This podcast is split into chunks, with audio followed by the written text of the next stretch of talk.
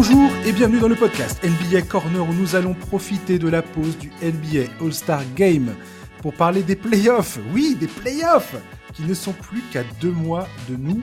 On va parler des sérieux prétendants, on va parler des équipes qui aimeraient bien rejoindre ce club plutôt fermé. Et pour m'accompagner, c'est Charles que j'accueille sur le champ. Bonjour Charles. Salut Josh, salut à tous. Eh, il n'y a pas d'heure, il n'y a pas, de, y a pas, des, y a pas de, de, moment précis pour parler des playoffs, Charles. Non, mais il y a quand même que toi pour faire un numéro spécial playoff euh, la veille du All-Star Game. Eh, eh, et tu sais quoi, c'est le moment que je, je, vais choisir pour annoncer que euh, le 20 avril, jour où va dé démarrer les playoffs, je serai en vacances avec ma fille à l'étranger. Je ne serai pas là. Donc euh, potentiellement, soit on arrive toi et moi à faire ce podcast le 20, le jour même du lancement des playoffs, soit le 21 où il y aura déjà les premiers matchs qui auront été joués. Mais voilà, je préviens les auditeurs, notamment bah, les plus fidèles d'entre vous, hein, qui allaient écouter ce podcast et qui ne seront pas surpris de pas forcément découvrir un podcast de, preview. Voilà. Euh, parce qu'on fera aussi faire le preview du play-in, qu'on fera ça pour le coup le 12 avril. Mais, euh, mais voilà c'est un bon moment pour parler de ça. Mais je voulais parler, je voulais parler des bluffs parce que le All-Star Game, voilà. Qu'est-ce qu'il y a, y a à dire euh, sur le All-Star Game, à part qu'on va retrouver Victor Mbanyama et Bilal Koulibaly dans le Rising Star. Bah, pas grand-chose. Hein. Effectivement, moi, c'est tout comme toi, je l'imagine, c'est un peu mon principal point d'intérêt, c'est euh, voir ce, Rising Star Challenge et également le Skill Challenge, parce que je suis curieux de voir globalement comment Wembanyama va gérer l'événement, même s'il n'est pas All-Star à proprement parler. Euh, c'est clair que ses performances et son comportement vont être scrutés, et c'est bien qu'il s'habitue au contexte du All-Star Weekend, parce qu'a priori, c'est quelque chose auquel il va être abonné dans les prochaines saisons. Et carrément, ouais. D'ailleurs, cette histoire de tournoi là du Rising Star, j'ai hâte de voir comment ça va se passer. Je crois que les premiers matchs, donc c'est le premier arrivé à 40 points, ouais. et après il y aura une finale, c'est le premier arrivé à 25 points. Je sais pas trop à quoi ça va ressembler. C'est aussi un moyen de ressortir les, les anciennes gloires. Hein. L'équipe de Wembanyama et Koulibaly sera, sera coachée par euh, Pogazol. Et ça, c'est sympa. Ouais, ça peut être marrant, ouais. ouais. Il y a une équipe de G-League aussi, des Detlef Schrempf.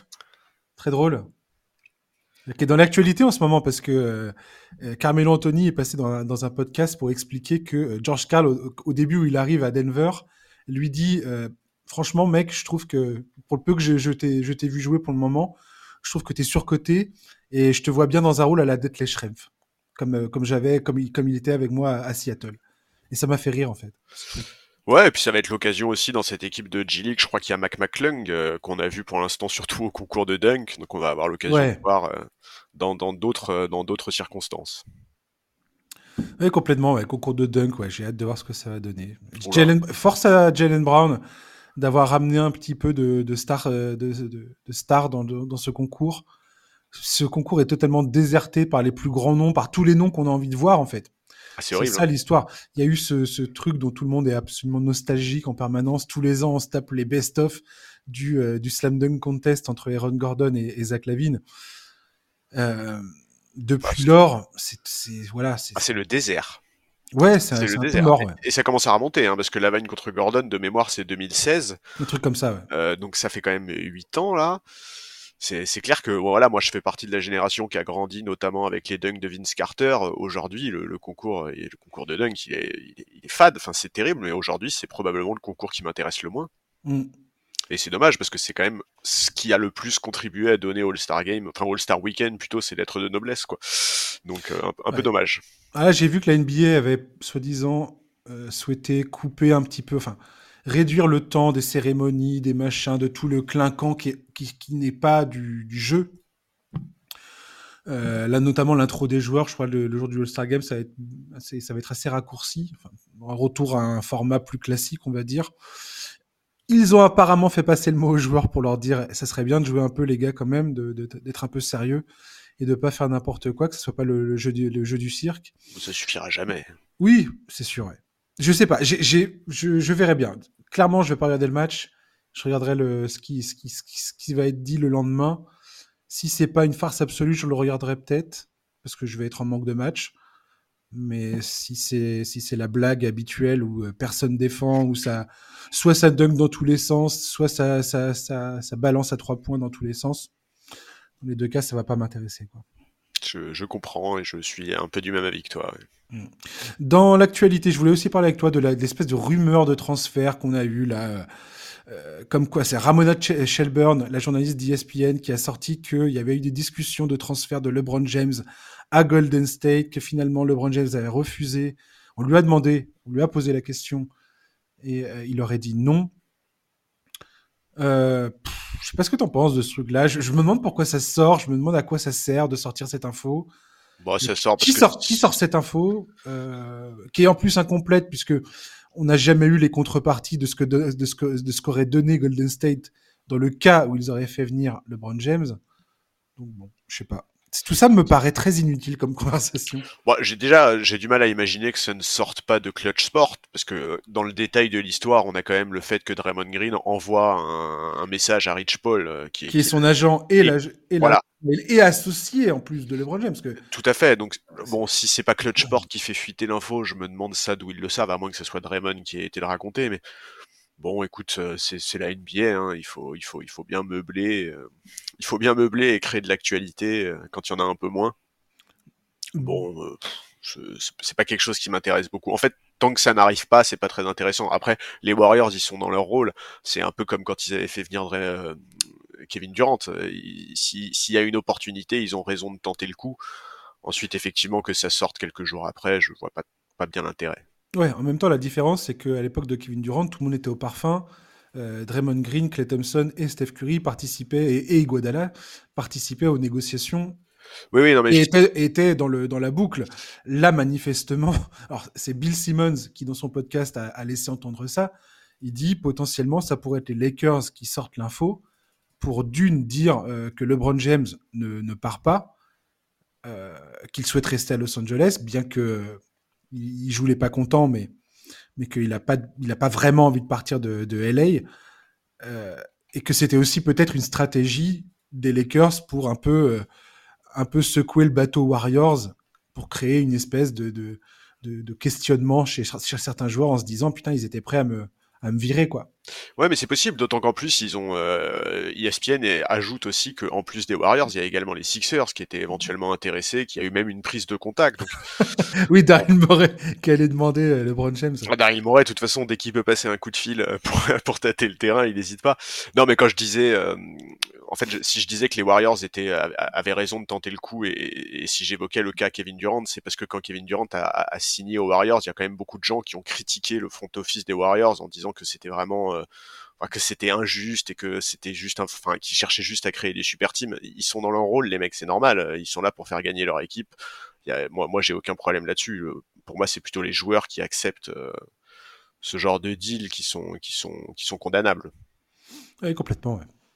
Euh, autre, re- autre point dont je voulais parler avec toi, que- qui revient beaucoup euh, de façon assez incessante ces derniers temps, c'est la rumeur qui annonce Trey Young euh, potentiellement aux Lakers ou aux Spurs l'été prochain. Euh, on a parlé, toi et moi, à deux reprises d'un potentiel transfert de Trey Young. Alors moi, c'est ce que je t'avais dit, je pense que Atlanta, à un moment ou à un autre, va se retrouver avec euh, le, le- pas l'obligation, mais euh, si, quelque part, enfin, la volonté de changer de cap et donc euh, de se débarrasser de Trey Young pour essayer de recouper un maximum de pics de, jeunes talents ou, autres. Je sais pas ce que tu penses de cette rumeur. Les Lakers, c'est vraiment, euh, c'est vraiment insistant. Les Spurs, je trouve ça intriguant personnellement, mais voilà.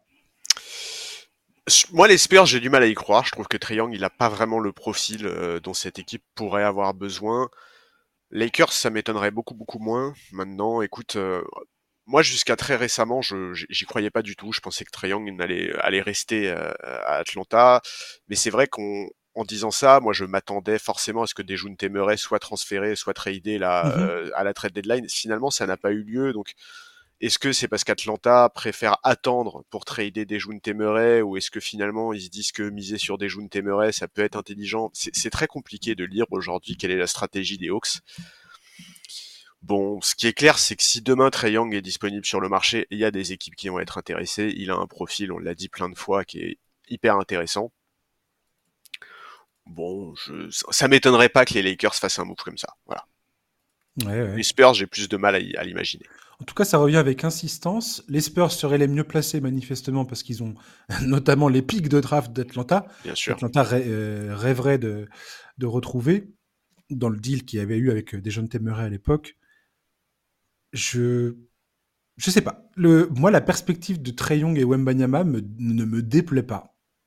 Pour moi, c'est pas idéal côté Spurs, c'est-à-dire que ça irait peut-être un peu trop, je sais pas, un peu trop vite, mais je sais pas si Trey Young est exactement le joueur qu'il faudrait avec Victor Wembanyama. Je me poserais vraiment la question du fit avec Victor, quoi. Surtout, que euh, Trey Young est signé jusque la saison 2026-2027 avec quasiment 50 millions euh, sur la dernière année. Voilà, c'est-à-dire qu'il prend non seulement une proportion. Ça, c'est pas trop trop grave dans le, dans le cas des Spurs pour le moment, puisque euh, ils ont largement la place. Mais ça veut dire que tu t'engages sur la durée quand même, euh, avec l'incertitude de pouvoir changer de, de, de, direction si jamais le, la greffe Young ne prend pas. quoi. Donc fr franchement, cette histoire-là va, va beaucoup m'intriguer. Je pense qu'on est parti pour un été assez. Ça paraît, ça paraît calme. Il n'y a pas des, gros noms d'agents libres. La plupart des gros noms connus devraient re-signer dans leur club respectif. C'est ce qui se dit. Mais j'ai l'impression qu'il y a potentiellement un été un peu, un peu, un peu remuant qui, qui se profile. Bah, en tout cas, les Spurs vont avoir. Euh... ça va être une équipe intrigante à suivre cet été parce que euh, San Antonio, ils vont quand même se retrouver dans une situation où il va, il va falloir faire un choix entre mettre un vrai coup d'accélérateur dans la reconstruction, enfin dans la construction de cette équipe, ou continuer à prendre son temps? Parce que cet été, ils vont quand même avoir un très haut choix de draft, en théorie. Qu'est-ce qu'ils font avec ce choix de draft? Comment, comment est-ce qu'ils reconstruisent cette équipe? Ça, va être hyper intéressant à suivre les choix que vont faire les Spurs. Je suis tout à fait d'accord. Avant de passer à notre sujet principal, je voulais quand même faire un petit clin d'œil à Shaquille O'Neal, dont le maillot a été retiré à Orlando. Pour ceux qui ont vécu cette époque, comme moi, qui suis vieux, euh, c'était c'était vraiment c'était vraiment marquant l'arrivée de Shaquille O'Neal en NBA. C'était vraiment un, phénomène physique incroyable. Mec de 2 m 16, 140 kilos. Enfin, pas, il n'était pas à 140 kilos à l'époque, mais mais euh, il, est, il, est allé il est allé jusque là. Euh, qui court, qui dribble, qui est capable de, de mener une contre-attaque. C'était un joueur absolument épatant. Cette équipe d'Orlando avec Penny Hardaway, de euh, comment il s'appelle euh, Scott, Dennis Scott, Nick Anderson, Horace Grant qui, qui vient de, de, Chicago après. Il y avait eu ce duel en 95 avec les Bulls, puis 96, puis après c'était réglé pour le Magic, puisque euh, est parti à l'été 2016 aux Lakers. Mais voilà, c'était une, une, grande époque.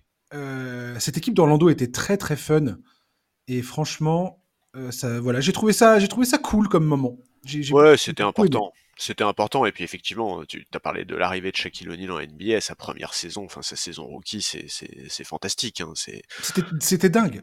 C'est évidemment rookie de l'année, mais il me semble même qu'il est All-Star. Je crois qu'il est, enfin, il cumule les récompenses individuelles dès sa première année. Enfin, c'est la folie. Et c'était un monstre.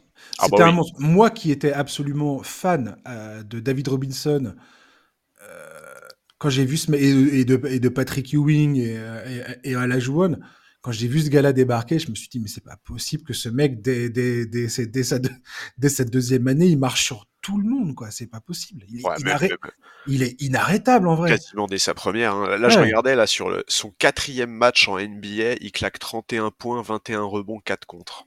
Ouais, et, et O'Neill, on oublie de dire que c'est un mec qui a appris à la dure à devenir un champion NBA. C'est-à-dire que ses premières années à Orlando, beaucoup de succès en playoff, mais en 95, quand il atteint les finales, il bute contre la Jouane qui, au métier, et, et parce que la Jouane était un joueur absolument époustouflant, euh, le, Magic se fait sweeper après cette défaite dans le Game 1 qui était absolument... Pff, absolument hallucinant. Euh, c'était un des matchs qui, m'a le plus marqué dans ma, vie de fan d'ailleurs. Ce game 1 à, à, Orlando, avec Orlando qui était largement favori hein, à l'époque. Parce que les, Rockets, ils étaient, euh, c'était la sixième place à l'Ouest. Enfin bref, c'était n'importe quoi cette histoire. Gros gros parcours des Rockets en playoff. Et, euh, il a, il a, il a bouffé euh, chaque. Il a mangé, mangé, mangé. Il s'est fait éliminer, je sais pas combien de fois quand il était aux Lakers il se faisait sweeper par le Jazz d'Utah, Malone Stockton qui, les, qui, écartelait à chaque fois. C'était, magnifique. Et il a réussi enfin à briser le, plafond euh, en, en 2000 avec, euh, un, un, three-peat 2000, 2001, 2002 qui était absolument incroyable. Mais bon, là je digresse. Non, et puis en plus, au- au-delà du joueur qu'il était, Shaq, c'est une légende de la NBA. C'est un personnage qui est incontournable de par sa personnalité, de Hum, par ses hum. activités. Enfin, c'est, c'est, très bien de le voir être célébré comme ça. C'est tout à fait mérité. Et, et honnêtement, on a vraiment de la chance d'avoir des personnalités comme celle de Shaq euh, en NBA. Ouais, complètement. Il a propulsé la NBA dans l'ère moderne, euh, médiatiquement parlant. Tout à fait. Allez, c'est parti, mon Charlie. On parle de euh, nos euh, équipes de la conférence Ouest, de la conférence Est. On va parler de ça très librement. Le but, c'est de faire un peu, euh, de prendre un petit peu le pouls de chaque conférence à deux mois des playoffs, de voir un petit peu quels sont les duels actuels, quelles sont les équipes au play-in, qui, est-ce qu'on voit, qui pour nous sont les vrais contenders, qui pour nous sont des équipes en devenir, mais qui vont probablement devoir encore patienter un petit peu. On va commencer par la conférence Ouest, Charlie. Première question très simple. On va commencer par là, tiens. Euh, J'ai envie de dire, quelle est l'équipe qui, selon toi, est la grande favorite de la conférence Ouest? Là où les équipes? Ah oui, qui parce sont que, ouais, indéniablement, euh, qui jouent le titre dans la conférence Ouest.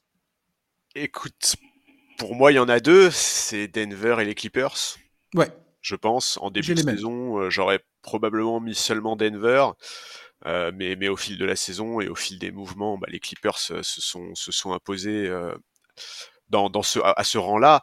Écoute, bon, je... en fait aujourd'hui, je trouve que c'est compliqué parce que je, je mes attentes, enfin, je suis un peu déçu par Denver, là où je suis au contraire euh, assez, assez agréablement surpris par les Clippers.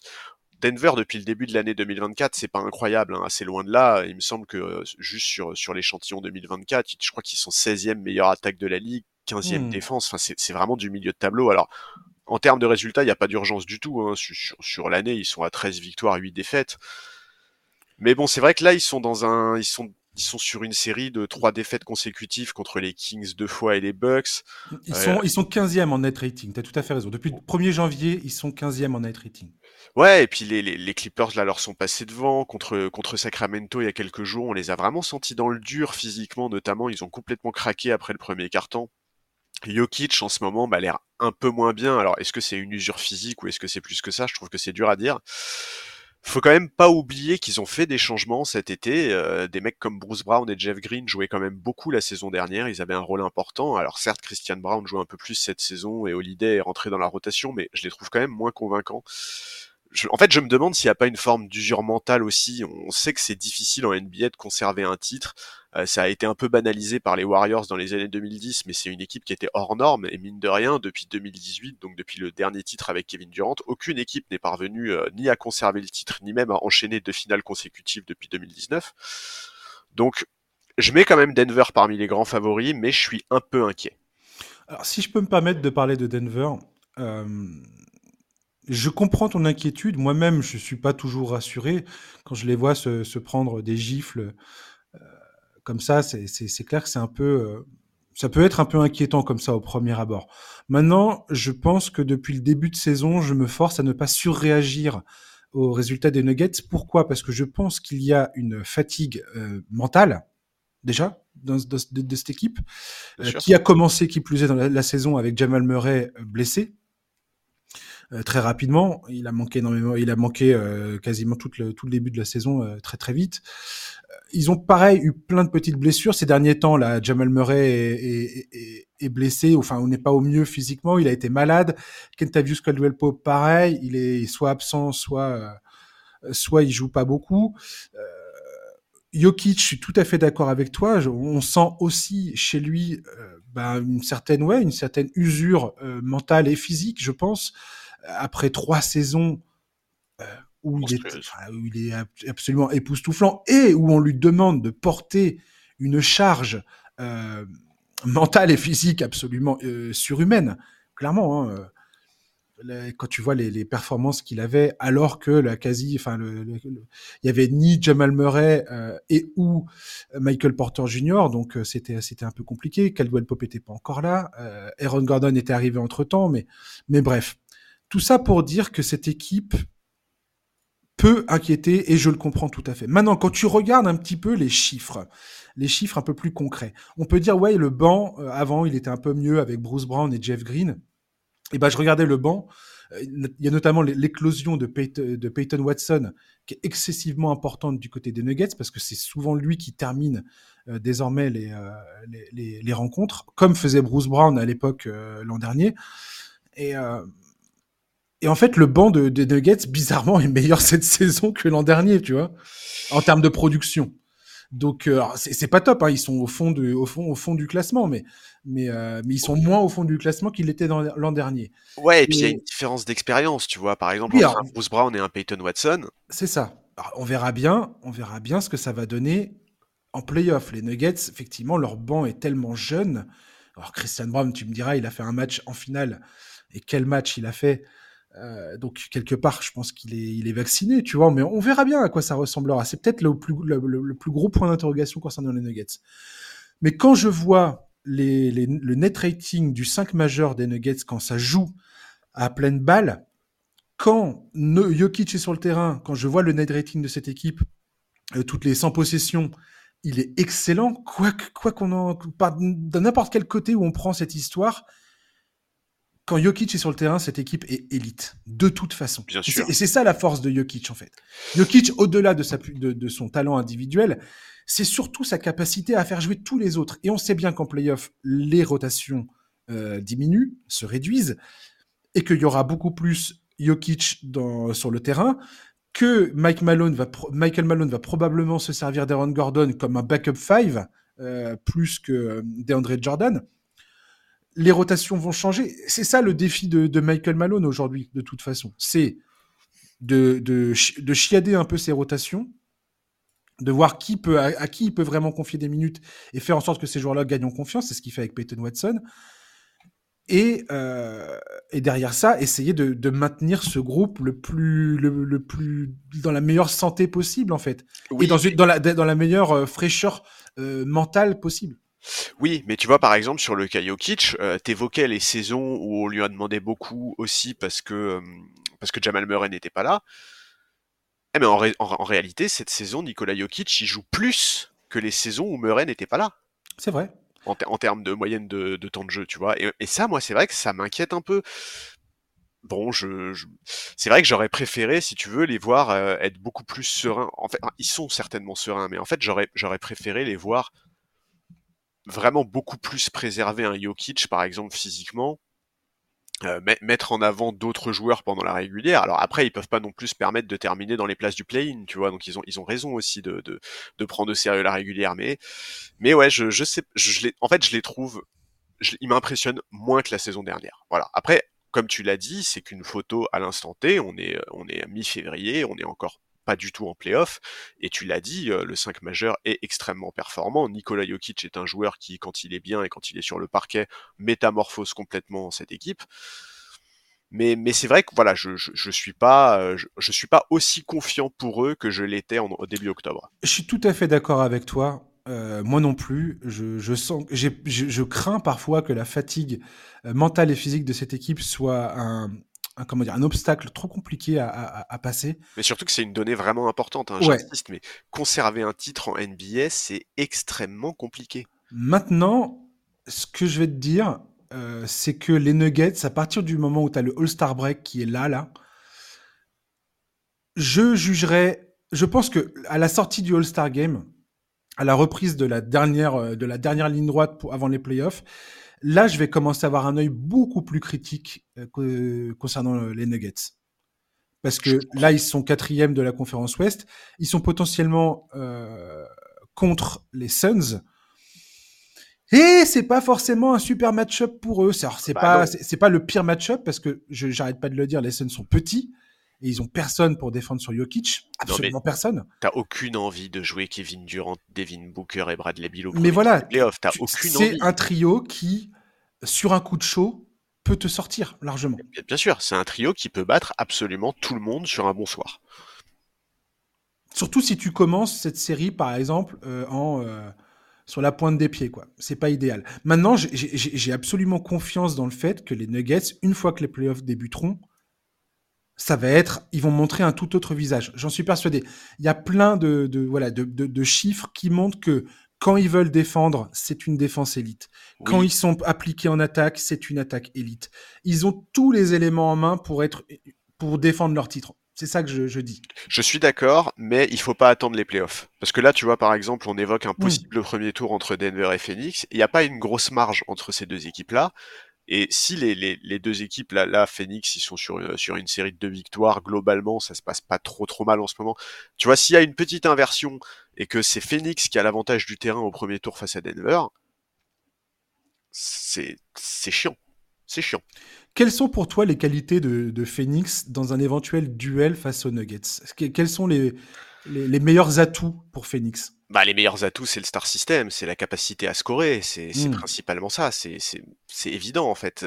C'est cette cette idée que en fait, tu, sais- tu sais jamais à quoi t'attendre du côté des Suns. Euh, Est-ce que tu vas avoir un Devin Booker game et dans ce cas-là, tu peux pas défendre de la même manière que si t'as un Kevin Durant game Est-ce que t'as, est-ce que Bradley Bill est là Comment ça s'organise? C'est trop compliqué aujourd'hui. Sincèrement, préparer une série face à Phoenix, c'est de la migraine. Oui, complètement, ouais. Je, je- j'entends bien. Après, j'aime- j'aimerais bien voir, j'aimerais bien voir Denver remonter sur le podium, pour être franc. Ça me rassurerait, tu vois. Oui, moi aussi, mais effectivement, là, aujourd'hui, dans la perspective d'un duel 4-5 euh, face aux Suns, on sait très bien que déjà, il y a un passif entre ces deux clubs depuis quelques temps maintenant. Oui. Euh, ils s'apprécient pas forcément, mais je vois mal les Suns parvenir à, à supplanter leur déficit à l'intérieur. Nurkic est en passe de jouer le plus de matchs en carrière depuis la saison, laisse-moi regarder, 2018-2019, où il a joué so- 72 matchs. Depuis lors, le plus de matchs qu'il a joué dans une saison, c'est 56 en 2021-2022. Là, il a joué 52 matchs pour l'instant. Je veux dire, les Suns, l'espoir des Suns face à, face à Denver repose quasiment intégralement sur ce type, quoi. C'est pas la, la, recrue, le- le- la recrue de Tadeusz Young qui va changer quoi que ce soit au fait que cette équipe est petite à l'intérieur Ouais. et que quand tu dois te taper une raquette Jokic et Aaron Gordon, C'est compliqué. Et c'est soit tu vas te retrouver avec Kevin Durant qui va défendre sur Jokic, ce que tu n'as pas du tout envie d'avoir. On sait très bien que Nurkic, il sait pas défendre sur Nikola Jokic et qu'il va sûrement avoir des problèmes de faute au bout de 5 minutes dans le match, dans la plupart des rencontres. On sait très bien que la puissance physique d'Aaron Gordon euh, pose un problème euh, aux joueurs de, de- de- des Suns. C'est, il y, a- il y a plein de, questions euh, Après, de, ce- Aaron- de ce type. Après, effectivement, comme tu l'as dit, la force, la puissance offensive de, de- de- des Suns, c'est de, voir Bradley Bill, Devin Booker et Kevin Durant assommer les Nuggets sous un déluge de paniers, un déluge offensif, euh, où les Nuggets se retrouvent KO debout et se disent mais euh, on peut, on peut absolument, on peut absolument pas matcher cette production offensive. Oui, et puis Aaron Gordon, cette saison, c'est, il a un peu plus de mal que la saison dernière. La saison dernière, il avait, Complètement. il avait été incroyable, bah, notamment en playoff. hein. C'est vrai que pour le moment, on a un peu de peine à retrouver ce Aaron Gordon-là. Il fait partie des joueurs du côté des Nuggets qui doit absolument euh, répondre présent au moment, euh, enfin dans la dernière partie de saison. C'est ça.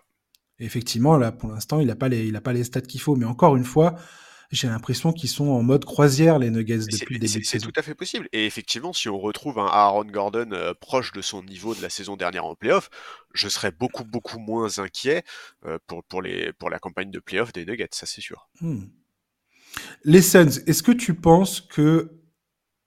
Enfin, qu'est-ce que tu penses de leur, euh, leur capacité à, se débrouiller en, en playoff? J'en pense rien. Franchement, je sais pas. Je, alors là, vraiment, je, suis désolé de te répondre ça, hein, mais Non, non, non, mais elle est illisible, cette équipe, déjà. elle est illisible. Il y a quasiment jamais eu de cette équipe sur le terrain. Donc, euh, Mais oui, en fait c'est ça, c'est que c'est c'est ce qui est assez insupportable avec cette équipe, c'est qu'on on n'a pas de, on a très peu de concret sur lequel se baser pour analyser leurs chances en playoff. Et c'est aussi pour ça que moi j'attends, euh, pareil, euh, c'est ce qu'on évoquait pour Denver, j'attends vraiment de voir quelle fin de saison ils vont produire, parce que à un moment, quand tu passes la mi-février, tu peux plus parler de potentiel.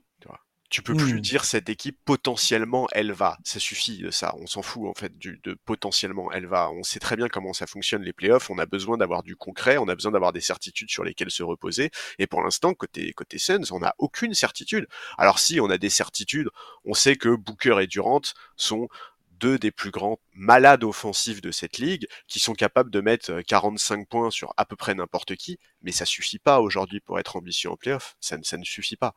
Hmm. Donc aujourd'hui, je, je suis vraiment, vraiment, j'arrive pas à me projeter sur cette équipe de Phoenix. Je comprends pas quel est leur plafond, je comprends pas quel est leur plancher.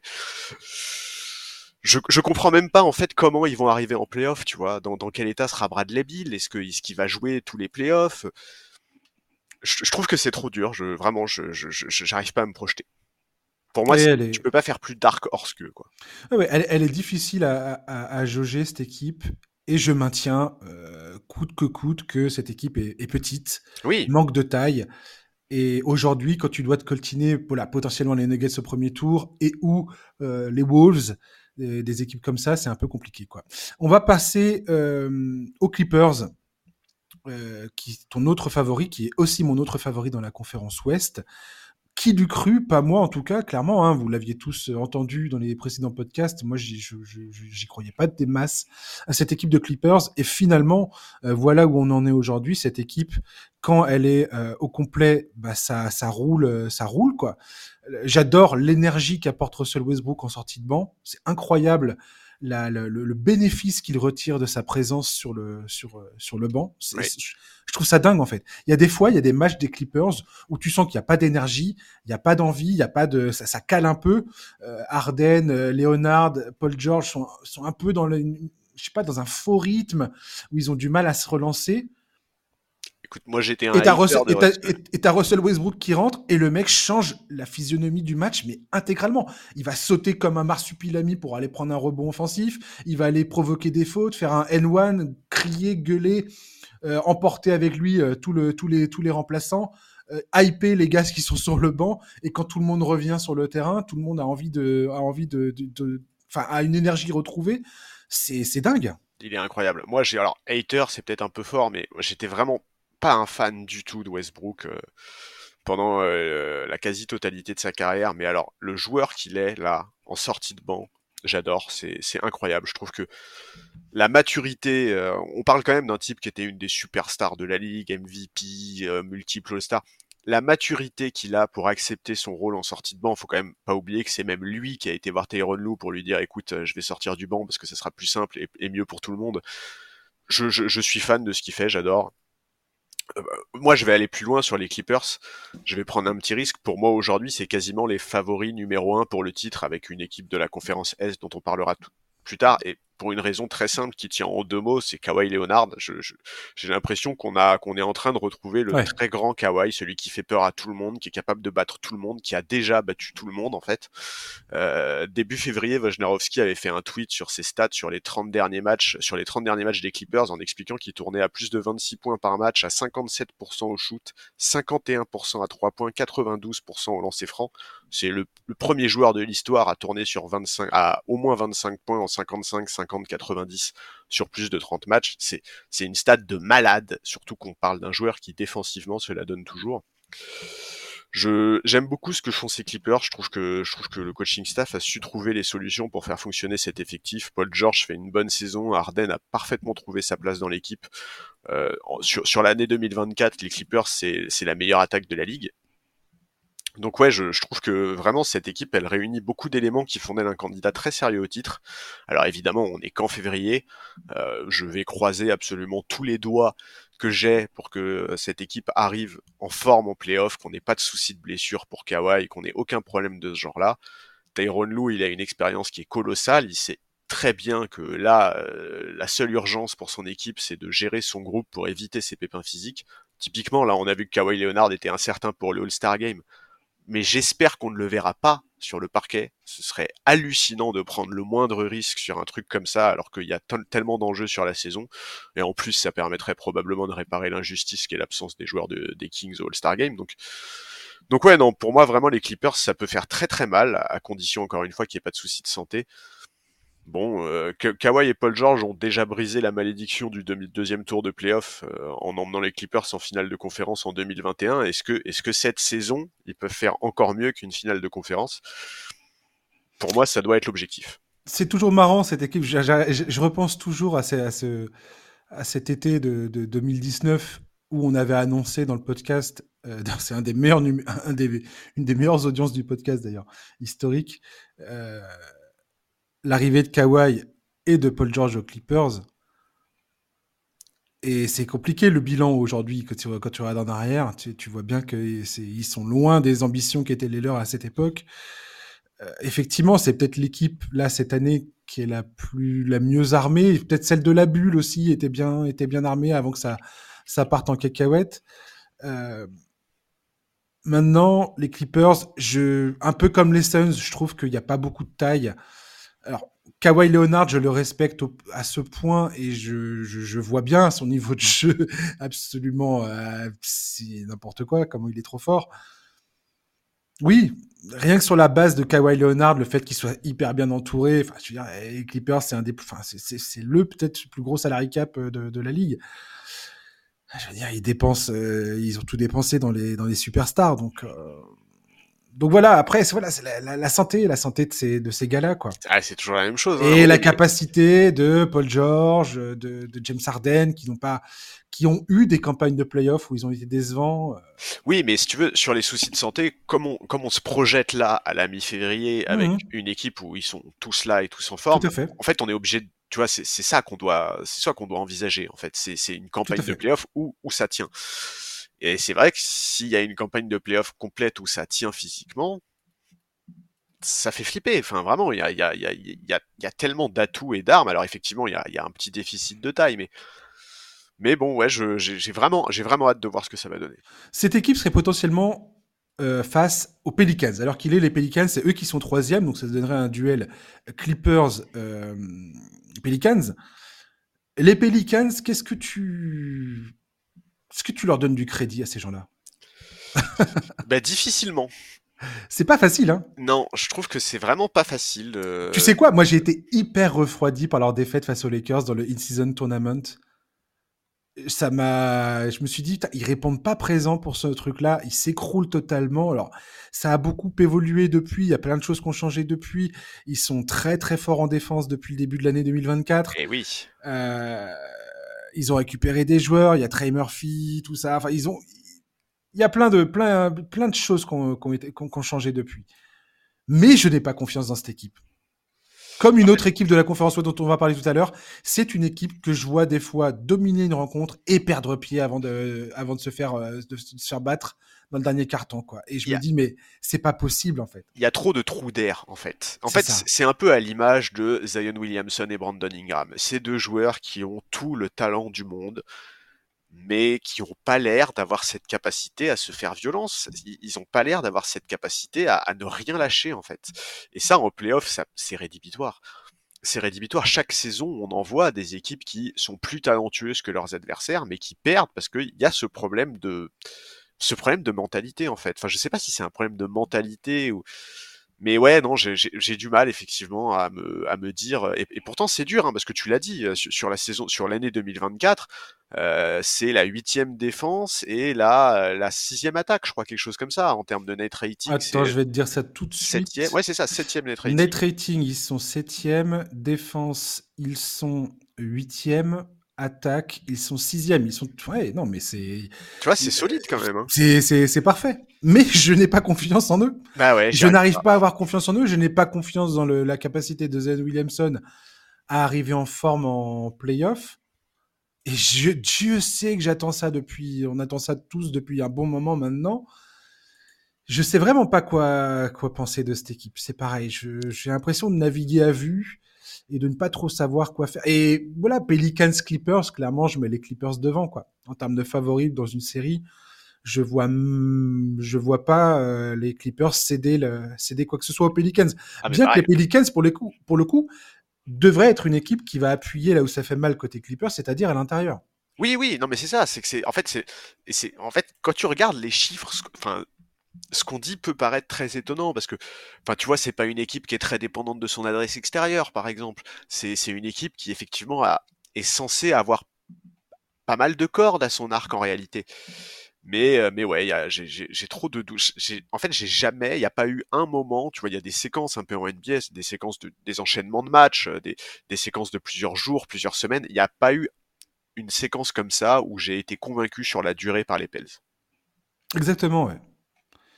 J'ai même eu plus de, de, de, moments où je me suis dit, c'est sympa, mais mais il y a des trucs qui me, qui, me, qui me chiffonnent quand même à chaque fois. Quoi. Ouais, je suis d'accord. En fait, j'ai même été. Il y a des séquences où des équipes qui sont derrière eux au classement m'ont plus convaincu, tu vois. Ouais. Avant de parler des top teams, j'aimerais parler maintenant des, euh, du play-in, côté euh, conférence Ouest. Pour l'instant, le play-in, on aurait un duel Dallas-Sacramento et Lakers-Warriors. C'est l'enfer. C'est l'enfer. Qui tu vois sortir de, de, de cette histoire? Mais c'est une question horrible, c'est trop dur. Alors, j'ai quand même, euh, ouais. Il faut qu'on trouve, faut qu'on trouve les opposants aux Thunder et aux, et aux, Wolves. Mais sans parler, on, va parler peut-être des Thunder et des Wolves si tu veux. On, on en parle de façon euh, individuelle. là, on peut faire juste le play-in bah, et parler de ça. Mon premier réflexe, ce serait de mettre Dallas et Lakers qui sortent. Et, et, en même temps, tu vois, je te dis ça, ça veut dire que je parie contre Curry, par exemple, ce qui est quand même euh, quelque chose qui est difficile à faire ces, dernières années en NBA, et surtout quand on voit son niveau de jeu. Mais bah après, les Warriors auraient encore une. Euh, ah bah non, ils n'auraient pas encore une chance. Non, bah non. Euh, bah non, parce que. Euh, en l'état, non, non, non. Celui qui perd le match entre le 9 et le, 9 et le 10 est éliminé. Et tout à fait, il est, out. Donc, euh, ouais, mon premier réflexe, effectivement, ce serait de dire Dallas Lakers. Ouais. Et disons que je, trouve que c'est les équipes qui réunissent le plus d'ingrédients pour, euh, pour sortir. Il y a de l'expérience, il y a de la capacité à, à bien défendre, à, bien scorer. Enfin, à bien défendre, faut le dire vite, mais. Attends, Charlie, je peux rappeler un truc vite fait quand même. Bien que, sûr. que juste que deux secondes, hein. juste que les Suns, les Pelicans les Mavericks et les Kings leur classement se joue dans un mouchoir de poche. Évidemment. dans euh, trois matchs plus tard, ce qu'on est en train de dire ne, vaut, ne, vaut, plus rien. On bien, d'accord. On est là pour s'amuser. Vas-y, Charlie, je te laisse continuer. Non, mais tu as tout à fait raison de le, de le rappeler. Typiquement, entre, entre les Pels et les Mavs euh, qui sont 6 et 7, il n'y a, y a, rien. je crois qu'il y a un match d'écart, pas plus. Sur un, sur un coup de dé, euh, là sur le podcast, on aurait pu évoquer les Pels comme étant dans le play-in. Tout à fait, et surtout les Mavs qui euh, viennent de, avec l'arrivée de Daniel Gafford et, euh, et comment il s'appelle, PJ Washington, on voit bien qu'il y a, il y, a un, il y, a un, il y a un bon truc, ils ont fait un bon coup à la, à la, à la deadline. Ah bah là ils sont sur une série de six victoires. Mais en fait, tu vois, c'est aussi un peu ça le piège dans le podcast qu'on est en train de faire, c'est que là les deux équipes que je te cite, c'est aussi euh, deux équipes qui sont plutôt en forme en ce moment. Euh, les, les, Lakers, je crois qu'ils sont, ils sont sur une série de 3 trois victoires également. Ouais, c'est ça, ouais. Donc, donc forcément, ça joue. On est, on est forcément un peu otage du moment. Mais, mais oui, oui, pour moi, déjà pour moi, Dallas sortira forcément du play-in.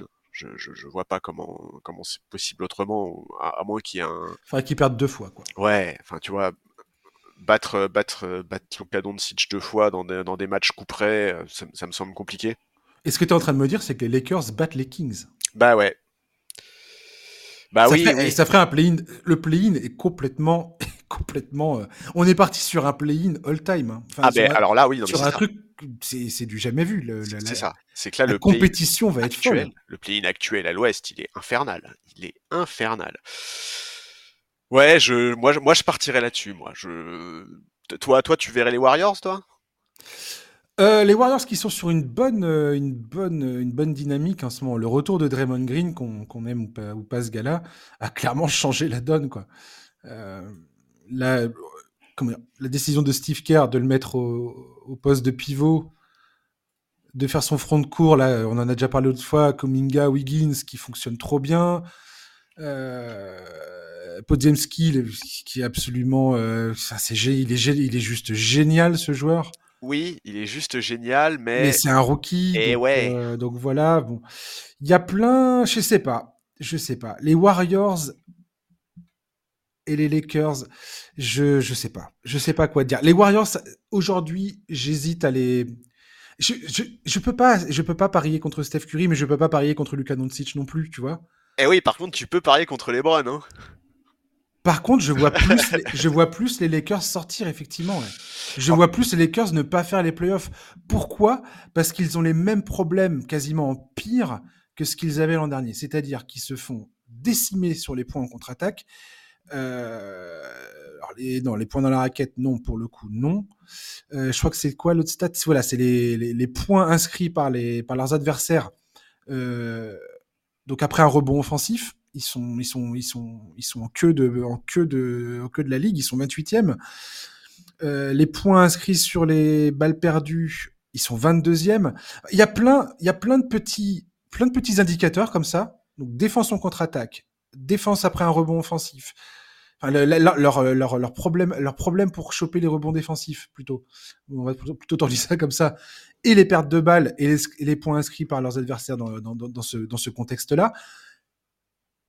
Ça me, ça me pose problème. Oui, je, je, comprends tout à fait ce que tu veux dire. Moi, je vais juste revenir. En fait, là où je mets les Lakers un peu devant les Warriors, c'est que je trouve que les role players des Lakers ont beaucoup plus de certitude que ceux des Warriors en playoff.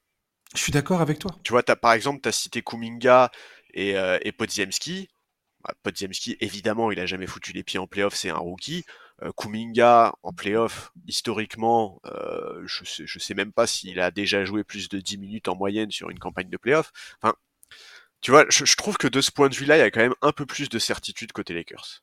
Et je vois bien Anthony Davis matraquer la raquette comme il l'a fait l'an dernier euh, face aux Warriors. Et voilà, et l'autre chose en, en demi-finale de conférence. L'autre chose, c'est que je trouve que les, les, en fait, les Warriors sont trop dépendants de Steph Curry.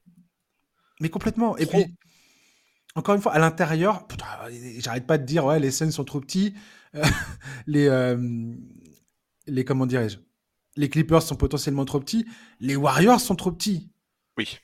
Et face à une équipe comme les Lakers, où tu as je veux dire, Draymond Green, il peut pas défendre et sur LeBron James et sur Anthony Davis, c'est pas possible.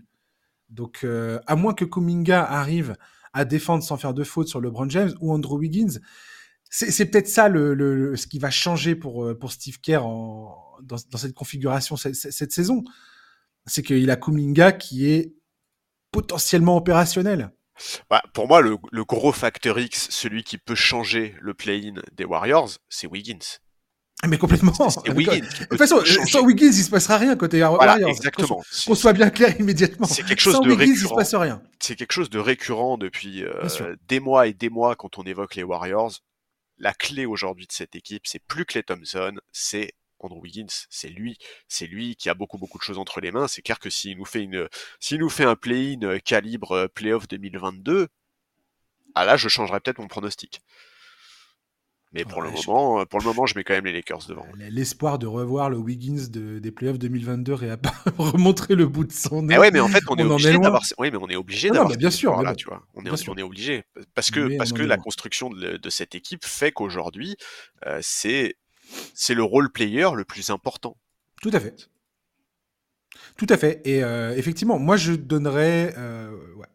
Ça, ça me fait suer de parier contre les Kings, mais les Kings sont trop. En, en, en, même temps, on parle, les Warriors, euh, Warriors, Lakers et Kings, c'est la, la, même, euh, la même histoire. Enfin, c'est le même là avec les trois Spider-Man qui se pointent du doigt, quoi. Oui, sauf que la différence, euh, c'est que l'irrégularité personnifiée, quoi, ces trois équipes. Oui, sauf que la différence, c'est que sous le masque de Spider-Man des, des Warriors, il y a Steph Curry et que sous le masque de Spider-Man des Lakers, il y a LeBron James, quoi. Elle, ouais. est, elle est là la différence. Ouais, complètement, ouais des, des, des, gars qui ont fait leurs preuves et les Kings. Euh... Bah, des légendes de la ligue, quoi. Bien sûr, ouais. Et les Kings, effectivement, je sais pas. Les Kings peuvent gagner un match sur. Euh... Toi, les Kings, c'est un peu ça aussi. C'est un peu comme ce qu'on disait par rapport, par rapport aux Suns. Et je ne compare pas les, les Kings et les Suns euh, de, façon, de façon directe. C'est pas ça que je suis en train de dire. C'est que ce sont des équipes qui, offensivement, sont capables de remporter un match s'ils prennent. S'ils sont sur un coup de chaud, ils peuvent battre absolument n'importe qui les Kings. Ah mais de toute façon c'est le cas des quatre équipes dont on parle là. Et c'est ouais. ça qui est terrible avec ce play de la conférence Ouest c'est que on a quatre équipes où on est là. Est-ce que j'ai vraiment envie de miser contre cette équipe? C'est compliqué clair. quand même. Ah mais les choix sont, sont et oui les choix sont très durs. sont atroces. Et les Mavericks ouais les, Ma les Mavericks franchement très très belle euh... très très belle dynamique en ce moment Ouais. Le retour de Kyrie Irving aide énormément. Alors lui, c'est pareil, gros point d'interrogation. Kyrie Irving, dans quel état il sera à l'attaque des playoffs? Mais en tout cas, quand ça joue, quand il joue avec Doncic, c'est mortel. Euh, Gafford et, et, Washington apportent exactement ce qu'il faut. Derek Lively là est revenu de blessure, donc c'est parfait. Il fait beaucoup de bien. Ouais. Il fait beaucoup de bien. Enfin, je veux dire, cette équipe, il y a, y a quelque chose. On l'a dit l'autre fois. Je n'ai pas confiance en Jason Kidd sur le banc pour pour faire les adaptations et tout ça. Quand on va si jamais il passe plusieurs tours et qu'il commence à avoir de, vraies ambitions, j'ai mes doutes. Mais mais allez allez. Do, tu vois, Doncic, c'est un joueur. Je suis l'équipe adverse. Je veux pas, je veux pas jouer contre ce gars-là, quoi. Bah non, tu ah, je suis, je suis l'équipe adverse. Je suis fan de l'équipe adverse, voilà. Je, je, vais me remettre à ma place. je suis fan de l'équipe adverse. Ce mec-là me, me, me, me, file le trouillomètre à zéro, quoi. Ouais, je suis d'accord. Et, et, les, et, les, difficultés d'adaptation de Jason Kidd, bah, c'est un truc qui devrait pas être un trop gros problème au play-in parce que c'est ça se joue en un match quoi tu vois t'as as moins ce problème là que tu as dans les séries après où tu dois t'adapter d'une rencontre à l'autre ouais complètement complètement et euh, je sais pas là c'est pareil les, les, Mavericks va falloir voir entre euh, Maxi Kleber enfin il y a tout un tas de joueurs qui sont susceptibles de se blesser et de pas être là en playoff et pour le coup les Mavericks fait, font partie de ces équipes comme la plupart des équipes, quelque part, tu as des joueurs, tu peux pas te permettre de ne pas les avoir quoi, dans ta oui. rotation. Oui, mais si ça se trouve, dans un mois, les Mavs, ils sont cinquièmes, tu vois. Complètement. C'est ça le truc, c'est que c'est une équipe qui, qui peut encore tout à fait faire un, gros push et, se réinstaller, euh, se réinstaller dans, les places directement qualificatives en playoff. Les, Pels sont sur une série de trois victoires aussi, donc euh, tout ça se tout, ça se passe magnifiquement bien pour eux. Donc euh, donc c'est à la lutte. On va avoir une fin de, une fin de saison. de toute façon, la conférence Ouest, on savait très bien, on l'annonce, on l'a annoncé au début de saison. Hein. Ça va être un, ça va être un truc de dingo. Ouais. Un combat de, un combat de, de fou pour s'accrocher au playoff, pour accrocher les, pour avoir l'avantage du terrain. Et, et voilà. Sachant que pour certaines équipes, c'est quelque chose de vraiment important. Typiquement, quand on parlait des Nuggets tout à l'heure, euh, les Nuggets, je crois qu'aujourd'hui, c'est la meilleure équipe de la ligue à domicile. Avoir l'avantage du ah oui. terrain, c'est un vrai impact. En plus, avec le, le, le comment dire, euh, l'altitude là-bas qui, sûr, qui, joue énormément. On va terminer la conférence Ouest, après on va enchaîner sur la conférence Est. On va terminer avec les deux tops euh, de la conférence, les Wolves et le Thunder. Euh, personnellement, ce sont deux équipes qui réalisent une saison absolument euh, génialissime. Il y a rien à redire. C'est très fort. Le Thunder, ils sont un peu, un peu, un peu pas trop, pas. Enfin, leur défense a un peu perdu pied ces derniers temps. Oui. Ils s'en sortent un peu au talent. Ils sont sur deux victoires euh, de suite là, mais, euh, mais ils s'en sortent un peu plus au talent que, que par l'exécution. Les Wolves, ils ont réussi à avoir de belles victoires, notamment face aux Clippers, pour s'installer sur le top 1 de la conférence Ouest. Mais il y a eu plusieurs matchs ces derniers temps où ils avaient le lead et ils l'ont perdu de façon parfois un peu incompréhensible et inquiétante, ça, ça certains diront. Euh, voilà, ce sont deux équipes qui sont très jeunes à mes yeux. Ce sont deux équipes qui, je pense, euh, si je suis les Lakers, ça me dérange pas de jouer le Thunder. Je comprends, oui. Clairement. Et je pense que tu me donnes une série Lakers Thunder, et eh ben mon gars, je je suis pas à l'aise. je suis pas à l'aise pour faire mon pronostic du tout. Non, Wolves, suis... Ma Wolves Mavericks, pareil. J'ai pas du tout envie de faire un pronostic Bulls, euh, enfin Mavericks euh, Timberwolves. Alors les Wolves quand même, ils ont beaucoup beaucoup plus d'expérience des playoffs que le Thunder. Euh, là, si tu regardes un peu les ah bah, effectifs, Gobert, ça doit être une cinquantaine de matchs en playoffs dans sa carrière. Conley, je pense que c'est nettement plus. Euh, Montemoris, il doit pas être loin des 50 matchs non plus. Même les Anthony Edwards, Carl Anthony Towns, ils commencent à connaître un peu ces rendez-vous-là. Et on a vu Anthony Edwards l'an dernier, par exemple, euh, vraiment monter, euh, monter d'un cran en ouais, playoff. On sent et ça, que lui, et ça c'est très rassurant. Ouais, on sent que lui, il a compris ce que c'était les playoffs et comment Voilà. il fallait jouer en playoffs. Là, les Wolves, ça fait quand même deux saisons consécutives qu'ils perdent au premier tour, parce que je crois qu'en 2022, ils perdent Memphis et la saison dernière, ils perdent Denver. Donc, C'est ça, ouais.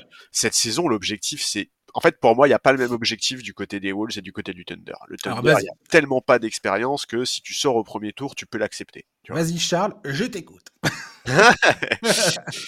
Je, bah écoute, on va commencer. Je vais commencer par les Wolves. Moi, moi je, je trouve qu'on a vu des choses vraiment intéressantes cette, cette saison de leur part. Je pense euh, là très récemment, par exemple, il y a eu le match face aux Clippers où où euh, à l'issue de la rencontre, Anthony Edwards explique que Chris Finch a vraiment euh, poussé une bonne gueulante dans les vestiaires euh, à la mi-temps, alors que pourtant ils étaient complètement au contact des Clippers, il devait y avoir même pas 4 ou 5 points d'écart. Je trouve que c'est la preuve d'une vraie ambition chez les Wolves et, et, et, ils ont fait des ajustements à la mi-temps qui ont tout à fait payé puisque dans le troisième quart-temps, ils passent un 40-19 très violent aux Clippers. Je trouve que cette équipe, elle a vraiment passé un palier cette saison. Rudy Gobert notamment est, euh, est, est vraiment impressionnant. D'ailleurs, je sais pas si tu as vu, mais Mike Conley lui a encore rendu hommage récemment. Il l'a classé dans la catégorie des LeBron James ou Steph Curry, dans le sens où euh, où il explique qu'en fait, quand une équipe vient affronter les Wolves, cette équipe est obligée de prévoir un plan de jeu spécifique Bien à cause de sa présence. Et il a notamment mis en avant son activité au rebond offensif. C'est le, le deuxième meilleur joueur de la ligue euh, dans le domaine. Et tu as omis de dire que Gobert a- est aussi rentré dans l'art d'Ant- d'Anthony Edwards Ouais. euh, et qu'il apparemment il a, il a, il a, il a, il a parlé dans le vestiaire pour leur dire mais là les gars faut Ouais, et en fait, c'est aussi un truc qui, euh, qui rectifier le tir. qui fait écho à ce que Mike Conley dit. En gros, Mike Conley dit que euh, aujourd'hui, Rudy Gobert, c'est le même que celui qu'il était à Utah, qu'il est vraiment bien dans sa peau, qu'il est venu, en- qu'il est arrivé, enfin, qu'il a retrouvé toute la confiance. Et je trouve que ça se sent vraiment. Euh, nous, nous, on le voyait un peu sur le parquet, mais le fait que Mike Conley le confirme, c'est important parce que Mike Conley, c'est probablement un des joueurs, sinon le joueur NBA qui connaît le mieux Rudy Gobert. Donc, euh, donc ouais, je, trouve que c'est bien ce qu'ils font. Ils cherchaient un meneur remplaçant, ils ont réussi à choper Montemoris, qui est une, belle pioche. Il a un profil qui va être utile en, en playoff. Donc, ouais, je, je, je, trouve que je trouve qu'ils sont ils sont intéressants. Alors, on, a évoqué le play-in juste avant. Ils pourraient bien se, se, fader un très très gros morceau au premier tour des playoffs. Mais mine de rien, ouais, je, trouve qu'avec l'expérience qu'ils ont, avec ce que montre ce groupe, avec ce que montre le coach, je serais déçu si ils perdent encore au premier tour des playoffs, même si leurs adversaires c'est les Lakers ou les Mavs. Je pense que si c'est les Lakers, je donne les Wolves gagnants. Moi aussi. Je pense que les Lakers correspondent mieux à, à une équipe contre laquelle les Wolves peuvent gagner. Pourquoi je dis ça? Parce que je pense que la présence de Gobert et de Towns dans la raquette, quelque part, pas annule Anthony Davis, parce que c'est impossible d'annuler ce gars-là, mais ne permet pas aux Lakers de se reposer sur la surpuissance d'Anthony Davis comme il l'est face à d'autres équipes. Ouais. Il, est, il est contrarié face aux Wolves. Et, et, pareil, le jeu en pénétration de LeBron James, qui était une grosse, grosse, une grosse, grosse partie de son jeu, pareil, c'est pas c'est pas l'idéal avec euh, Gobert qui patrouille dans la raquette, quoi. Donc euh... ouais, ouais, ouais, mais bon. C'est toujours pareil en fait, ces équipes. En fait, on en a vu tellement. Bah, rien que la saison dernière, tu vois, la saison dernière, on en a vu des équipes être très performantes en saison régulière, mais se faire sortir au premier tour. Bah, à commencer par Sacramento et les Grizzlies, hein, qui étaient tous les deux sur le podium à l'Ouest la saison dernière, et qui sont sortis au premier tour sans que ça soit une surprise immense, parce que leurs adversaires, bah, c'était Golden State et les Lakers, donc forcément beaucoup plus expérimentés en playoff. En fait, pour moi, aujourd'hui, parce qu'on va passer au, Thunder qu'on doit évoquer aussi, parce que eux aussi font une saison qui est hallucinante, même si tu l'as dit, c'est un peu moins bien récemment. Il faut quand même pas oublier une donnée qui est extrêmement importante. En début de saison, le Thunder, c'était la deuxième plus jeune équipe de la ligue. Euh, il y avait que les Spurs qui étaient plus jeunes qu'eux, donc les voir à la position à laquelle ils sont aujourd'hui à l'Ouest, sur, le, dans le top 2, c'est, c'est remarquable. Moi, si je devais faire un pari sur le Thunder, je dirais que s'ils perdent au premier tour, je suis pas étonné. Par contre, s'ils passent le premier tour, je pense que c'est une équipe qui peut faire très très mal. Je pense que c'est, ça peut être. Pourquoi, pourquoi, pourquoi tu dis ça? Parce que ça confirmerait qu'ils sont prêts? Ouais, je pense que ça, ça, ce serait comme un déclic pour eux, tu vois. Ce serait un acte fondateur extrêmement important, je pense, pour cette équipe. Je, je moi, je, alors je vais être très franc, hein, j'adore cette équipe. Les profils qu'il y a, j'adore. Je, suis vraiment très très fan. Je trouve que la saison qu'ils font, elle est, elle est dingue. Depuis le début de la saison, c'est top 4 attaque, top 4 défense. Alors oui, c'est un peu plus compliqué en 2024, mais on l'a dit, ils sont jeunes, ils ont le droit d'avoir des passages à vide. Il y a ce manque d'expérience qui est colossal et quelque part le, fait qu'ils finissent si haut à l'ouest ça peut être un cadeau empoisonné parce que je, pense que cette équipe elle préférerait jouer les Pelicans par exemple plutôt que les Mavs ou les Lakers Hmm.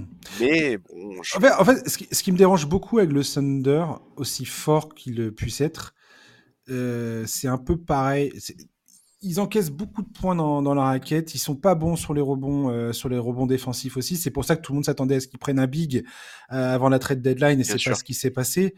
En second chance points, ils sont avant-dernier. Euh, c'est les Wizards qui sont les pires. Après, t'as le Thunder qui est 29e, les Lakers 28e. Dans les points inscrits par les euh, adversaires dans la raquette, euh, les Lakers sont 17e et le Thunder, ils sont où? Ah non, ça va. Pour le coup, ils s'encaissent pas tant de points que ça dans la raquette. Et euh, ils limitent les points en contre-attaque, ce qui est une bonne chose. Mais c'est sur les rebonds défensifs, ouais. Ouais, ouais, bah oui, bien sûr. Rebond défensif, c'est, je crois que c'est voilà, voilà, c'est la deuxième pire équipe de la ligue.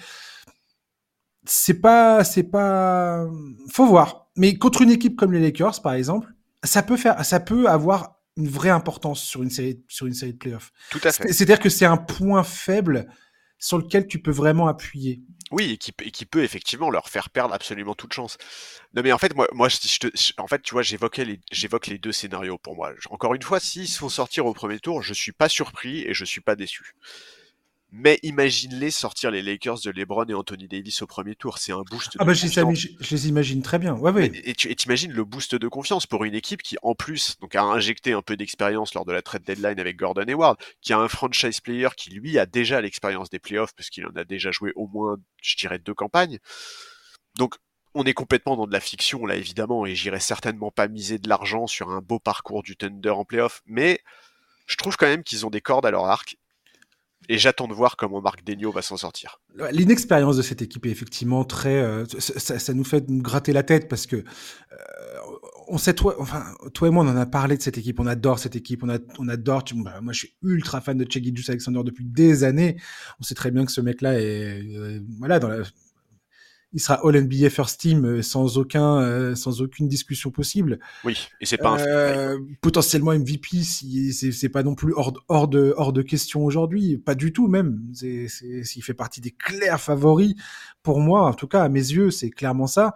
Marc Degno c'est potentiellement le coach de l'année. Enfin cette saison du Thunder est absolument incroyable. Euh, Jalen Williams est un joueur absolument génial Chet Holmgren fait une saison de rookie époustouflante il y a de la profondeur, il y a de, il y a, ils ont ramené Gordon Hayward, on verra ce qu'il apportera, mais ça fait, ça fait du métier. C'est, dur. C'est C'est dur, dur. le Thunder, mais c'est une équipe. Si demain elle sort au premier tour, je suis pas surpris. Mais non, Je suis pas en train de me dire, oh mon dieu, quelle incroyable surprise de voir le Thunder sortir. Non, pas du tout. C'est, ils sont, comme tu l'as dit, c'est une des équipes les plus jeunes de toute la ligue. Ils sont largement en avance sur leur, euh, sur le calendrier. Ah mais c'est clair, et, et tu vois, tu parlais de Marc Degno qu'on adore tous les deux. Euh, Marc Degno, il va disputer ses premiers playoffs, et quand je dis ses premiers playoffs, il me semble, alors ça je me trompe peut-être, je vais vérifier, mais Il était assistant coach de Billy Donovan, donc je crois qu'il en a fait. Il a Eh non, je crois pas, parce qu'il a fait qu'une seule saison en tant qu'assistant coach de Billy Donovan, et il me semble que c'est la, une saison. Ah, où- c'est la saison où ils font le- pas les playoffs. Ouais, où le Thunder fait pas les playoffs, et avant ça, il est coach en G-League, il est assistant de Billy Ah, Donovan, mais à l'université, donc je pense que même en tant qu'assistant coach, il n'a jamais mis un pied en playoff, Marc Degno. J'ai absolument aucun doute sur le fait que ce gars-là va gérer quoi qu'il arrive. Alors là, Eh ben moi aussi, c'est une tronche ce type, mais c'est hallucinant. Ouais, c'est incroyable ce qu'il fait avec cette équipe. Il est- Grave. On verra. En tout cas, ce sont deux équipes qui euh, sont au top de la conférence Ouest et ne sont pas pour moi les, les ultimes favoris de cette conférence malgré tout. Quoi. Ouais, bien sûr. C'est ce qu'on ce retiendra de ça, mais qui peuvent tout à fait. euh, Mais j'ai quand même plus d'attentes pour les Wolves. En fait, c'est drôle. Ouais, c'est- ces deux équipes, elles peuvent, euh, elles pourraient euh, rouler sur la conférence Ouest, ça m'étonnerait pas, et elles, peuvent, elles pourraient se faire éliminer au premier tour, ça m'étonnerait pas non plus. Mais exactement, tu vois. Et c'est- pour ça que je te dis que pour moi, le fou. premier tour peut déterminer énormément de choses pour Ouais. OKC, quoi. Après, encore une fois, on les met dans le même panier que les Wolves, mais les Wolves, ils en sont déjà à deux saisons consécutives à se faire sortir au premier tour. C'est une équipe qui a beaucoup plus d'expérience. Pour moi, je serais beaucoup plus déçu d'une élimination au premier tour des Wolves que d'une élimination au premier tour du Thunder. Euh, ouais. Je sais pas, on verra comment Carl Anthony Towns gère ses pertes de balles et ses prises de décision. tu pouvais pas t'empêcher de Non. un peu de venin. hein. J'ai hésité, hein. dans ma tête, je me suis dit, je, tu le dis ou tu le dis pas? Tu le dis ou tu le dis pas? T'es méchant ou t'es pas méchant? Méchant. Il est méchant. Allez, conférence Ouest. Même question que pour, tout à que pour la conférence Ouest. Quel est ton ou tes favoris dans cette conférence? Oh, le, Clairement. Le, favori, pour moi, il y en a qu'un, c'est Boston.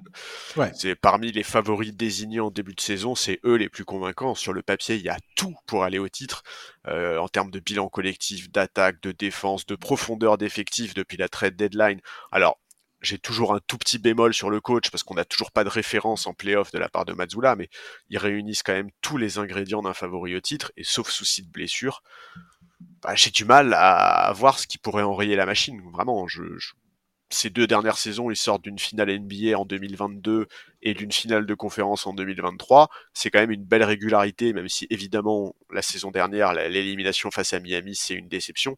La déception, c'est une déception absolument colossale. Charles. Oui, mais la saison, enfin, bon, les playoffs de Miami la saison dernière, on va pas refaire l'histoire, mais, mais qu'est-ce qui, qu'est-ce qui s'est passé? Oui, mais moi, c'est pas tant, c'est pas tant ce qui s'est passé du côté de Miami que ce que ça nous a montré du visage de Boston. Oui, mais ça, je suis, Et je suis Je suis d'accord. tout à fait d'accord avec toi. Clairement, euh, à la vue de la régulière, je veux dire, Boston, ils ont l'air de courir euh, droit vers le titre, quoi. C'est dingue. Mais je continue de te dire, même en l'état actuel, même, même, tiens, tu regardes, je vais, je vais être gentil, je vais dire, Kristaps Porzingis garde sa bonne santé. Et, et waouh, la saison qu'il nous fait, Kristaps, Incroyable. le, le- le- le- son jeu en post-up, son, son- son efficacité, l'évolution qu'il a depuis son départ de Dallas à aujourd'hui est quand même assez hallucinante. Quoi. Oui. Bravo à lui, il faut, faut quand même, faut quand même euh, reconnaître quand un joueur parvient à pointer du doigt ses, euh, ses- des points faibles et sur euh, deux, trois saisons parvient à les corriger. Et c'est ce- exactement ce qu'a fait euh, Porzingis dans son jeu. Et franchement, force à lui, c'est tout à fait respectable. Maintenant, ceci étant dit, les Celtics, moi, continuent à me, à me caresser dans le mauvais sens du poil. J'ai pas envie de faire mon Charles Barkley, mais je trouve que c'est une équipe qui se repose beaucoup trop sur son adresse au tir, mi-distance à tro- et trois points. C'est beaucoup trop conséquent les, les- leur scoring qui part là-dessus. Ils provoquent pas assez de fautes. Il y a, c'est, c'est, c'est, je sais pas. Il y a des choses. Je, je, je pinaille, je pinaille non, non, alors complètement pour, Eh ben, potentiellement, tu vois. Moi, je trouve pas que tu pinailles, justement, parce qu'en fait, Mais il y a, c'est- pour moi, c'est- il y a des, deux trois trucs comme ça, des, des petits signes quand même. Et ben ça me, ça me, ouais, ça me plaît pas. Ça me plaît pas de, de voir ça. en fait, ils ont effectivement. Point, point dans la, point dans la raquette. Excuse-moi, deux secondes. Non. Point dans la raquette Boston, 28e de la ligue aujourd'hui. Donc euh, c'est une stat euh, comme ça pris, euh, pris, pris à la volée. Non, mais c'est une stat qui est importante. Mais oui, Dans et si on, se- playoffs. on- on se plonge un peu, c'est pareil sur les sur sur, sur d'autres statistiques les concernant. Je sais pas. Tout tout a l'air absolument parfait et en même temps, je me pose des, quand même des questions. Quoi. En fait, moi, la question, bah, mais, mais ça rejoint ma question sur Mazzula. En fait, donc tu l'as dit, effectivement, c'est une équipe qui est, euh, bah, c'est l'équipe qui shoot le plus à trois points de la ligue, avec quasiment 43 tentatives par match. C'est une équipe qui a des pourcentages qui sont extrêmement propres, et c'est aussi pour ça qu'ils se reposent beaucoup là-dessus. Sur le papier, il y a quand même de la polyvalence dans cette équipe. Il y a, il y a- il y a beaucoup de joueurs qui sont capables de prendre feu. Il y a beaucoup de joueurs qui sont capables d'apporter, euh, de donner de la variation au jeu. Derrick White est euh, phénoménal. On, en- on parle tellement peu de ce joueur par rapport à la saison qu'il fait. Ça défend bien, ça fait pas beaucoup de fautes. Mais C'est effectivement, c'est ce que tu as dit tout à l'heure, Charlie. La, la profondeur de cette équipe est absolument hallucinante. T'as vu le sûr. 5 majeur qu'ils ont, mais c'est dingue. quoi. Mais par contre, effectivement, pour moi, la vraie interrogation, c'est Mazzula. En fait, on sait, on- en fait, on sait très bien qu'en Mhm. playoff, ce qui fait la différence entre les très bonnes équipes et les champions, c'est la capacité à s'ajuster, à s'adapter à l'adversaire. Quand on parlait du nombre de tirs extérieurs qu'ils prennent par match, comment ça se passe si sur une série ils sont bien défendus à l'extérieur, que les shoots ne rentrent pas? Est-ce que, est-ce que Mazzula va savoir sa- s'adapter, limiter les tirs extérieurs, aller chercher des lancers? C'est quand même quelque chose qu'ils font pas toujours. Euh, Est-ce que cette saison, en fait, ils sont pas trop dans le confort? Est-ce qu'ils sauront se faire violence si c'est compliqué en playoff? Et là, moi, je vais revenir sur un truc qui m'a énormément déplu, même si je peux le comprendre. Il y a plus Marcus Smart aujourd'hui dans cette équipe. Est-ce que ça va avoir un impact en playoff, tu vois? Est-ce que si tu as une série, prenons au hasard face à Miami, tu vois, où les, le hit fait basculer cette, euh, cette série d'un match de basket à une guerre des tranchées, où ça se joue dans le hustle, où ça se joue dans l'agressivité, où ça se joue dans la capacité à aller chercher des fautes. Est-ce que cette équipe-là, elle a les armes pour répondre? En théorie, peut-être, mais est-ce qu'il va pas manquer le mec, le Marcus Smart, qui était un peu le gardien du temple de cette franchise, qui avait la capacité à réveiller le groupe, à rassembler les joueurs, à pousser la bonne gueulante au bon moment? Est-ce que l'absence d'un mec comme ça va pas être un vrai problème si ça devient compliqué en playoff? C'est exactement ce qu'on avait dit, toi et moi, au moment où le, le, le, deal avait été fait. Bah ouais. Marcus Smart avait faisait ses valises euh, pour, euh, pour, quitter, euh, pour quitter Boston. En fait, aujourd'hui, s'il y a une équipe qui sort ces Celtics-là de leur zone de confort, comment est-ce qu'ils réagissent? C'est ça la question pour moi. Moi, je. Très simplement, ça va peut-être paraître euh, voilà, un résumé extrêmement simpliste de la, de la situation concernant Boston, mais comme je dis tout à l'heure, pour moi, tous les voyants sont ouverts, à part quelques petits points voilà, où on en est là à, à pinailler sur des détails. Euh, qui peuvent avoir leur importance. Hein. Il suffit d'un adversaire qui appuie. Euh, c'est comme ça les playoffs. Un adversaire qui appuie là où ça fait mal ah et, tu, et, tu, et tu perds pied. Et c'est comme ça, et tu te fais battre et tu peux rien. Ouais, puis il y a des équipes euh, vraiment physiques. Hein, mais, mais, complètement, mais complètement. Mais au-delà de ça, ce que j'ai envie de voir plus que tout au monde du côté des Celtics, parce que c'est une équipe dans laquelle je crois, c'est une équipe qui je pensais que je pensais voir gagner en 2022, très clairement. Euh, et Steph Curry et allait se sublimer comme euh, quand tu regardes ça en arrière dans le rétroviseur franchement tu te dis mais c'est incroyable qu'ils aient gagné cette série quoi. Franchement c'est c'est un le, si c'est pas le témoignage de la de la de la grandeur. de la grandeur de Steph euh, je sais pas ce que c'est. Mais voilà Jason Tatum il va falloir que Jason Tatum devienne ce joueur en playoff. Il va falloir que Jason Tatum devienne ce joueur qui est capable de de répondre présent au moment où il faut être présent, tu vois? Bah oui, et, on sait que Tatum, c'est... Parce qu'il y a ça, en fait, il y a ça. En fait, moi, quand je regrette l'absence d'un Marcus Attends, juste deux secondes. juste ça. En fait, Tatum, il est à l'image, il est à l'image de cette équipe des Celtics. Oui. Un talent, une puissance incroyable que tu perçois quand tu regardes les matchs, que tu perçois, ça, ça transperce ton écran, quoi. et en même temps, il y a toujours un truc qui, me, qui est là et je me dis, hmm, je sais pas pourquoi, il y a un truc qui manque, ce petit supplément qui va lui permettre de, de franchir la dernière, euh, le, dernier obstacle. Oui, parce qu'en fait, on l'a vu souvent, mais, c'est le. Moi, en fait, quand, y a quand, quand j'évoque Marcus Smart et, euh, et, le fait que justement, dans cette équipe-là, il avait ce profil d'être capable de répondre, euh, de secouer tout le monde. Moi, il y a un match qui me marque, euh, qui m'a marqué la saison dernière en playoff. C'est le match 6, il me semble, face à Philadelphie, où pendant trois quarts temps, Tatum est un fantôme. Il rate tout, mais tout, tout, tout, tout, tout. Ouais, je crois qu'il était à 1 sur 11 à un moment, comme ça, c'était n'importe quoi. Et c'est Smart notamment qui tient cette équipe.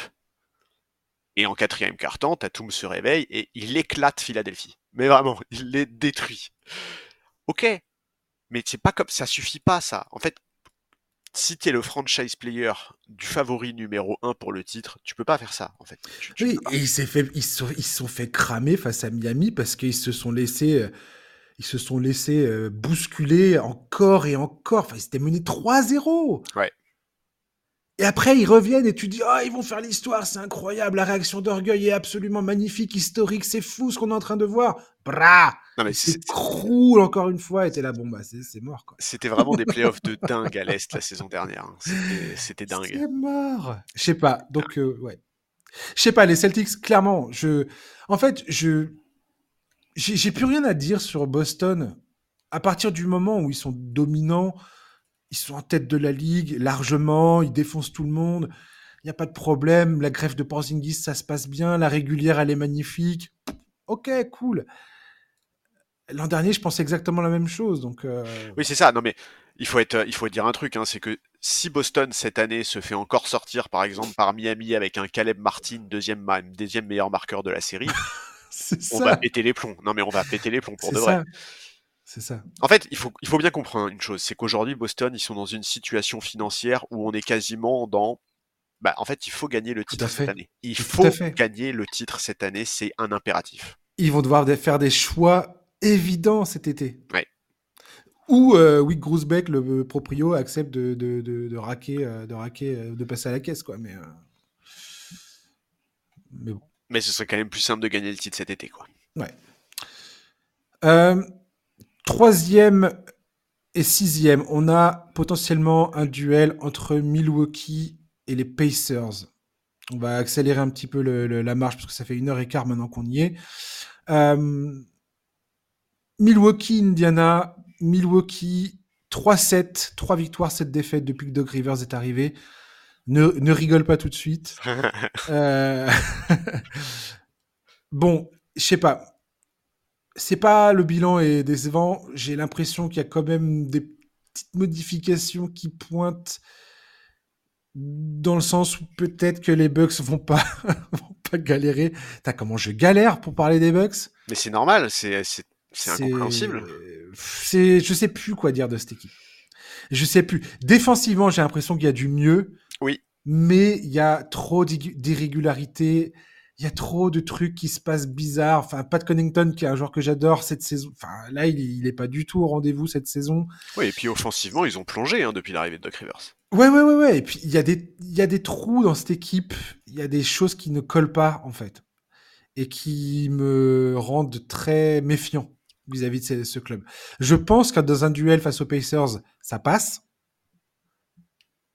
Mais je pense que ça va potentiellement être une, une, une bataille, quoi.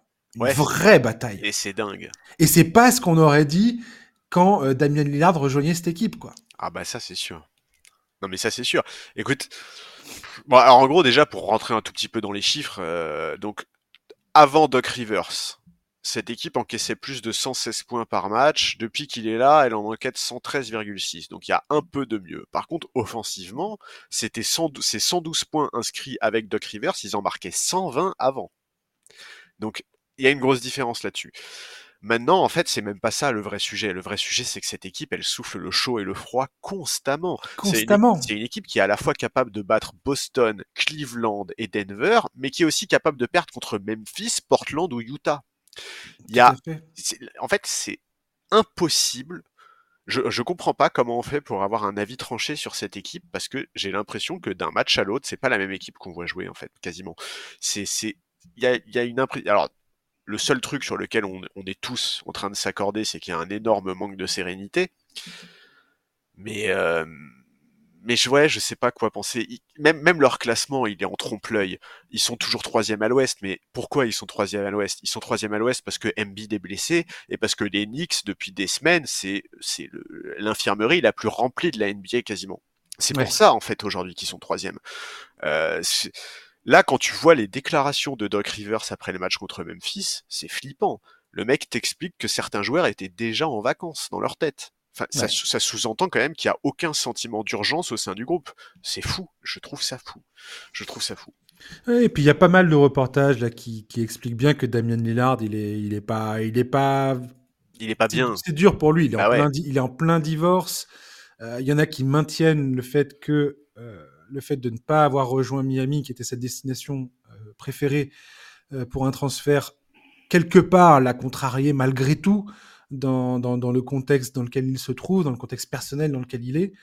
Euh, alors sportivement, ça, c'est, c'est, c'est, c'est peut-être mieux, ça a peut-être plus de sens. Ça, on, peut, on, peut, le débattre, ça.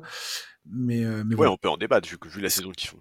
Ce qui est fait est fait. Et euh, ouais, je sais pas. cette équipe des Bucks, Giannis Antetokounmpo est, voilà, est, à ce point incroyable que tu, c'est pareil, c'est des joueurs, tu peux pas, c'est dur de, parier contre un mec comme ça, double MVP, MVP des finales.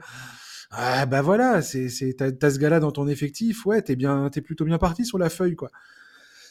Mais ça, ça, ça prend pas et j'ai l'impression que ça va être trop, trop court pour euh, rectifier le tir là. Je, j'ai l'impression qu'il y a trop de trucs à régler en fait du côté des Bucks. Alors peut-être qu'ils nous feront mentir à, l'arrivée en playoff, mais, euh, mais pour l'instant je suis pas trop confiant. S'ils sont face aux Pacers, tu, tu donnes qui favori de cette, série? Bah, en fait, forcément, euh, j'ai envie de répondre à Milwaukee quand même, parce qu'il y a tellement plus. En fait, c'est non, j'allais dire, j'allais dire un truc bête là, tu vois, j'allais dire, il y a tellement plus de certitudes côté Milwaukee, mais en fait, c'est pas vrai. Aujourd'hui, quelles sont les certitudes de cette équipe? C'est, j'en sais rien.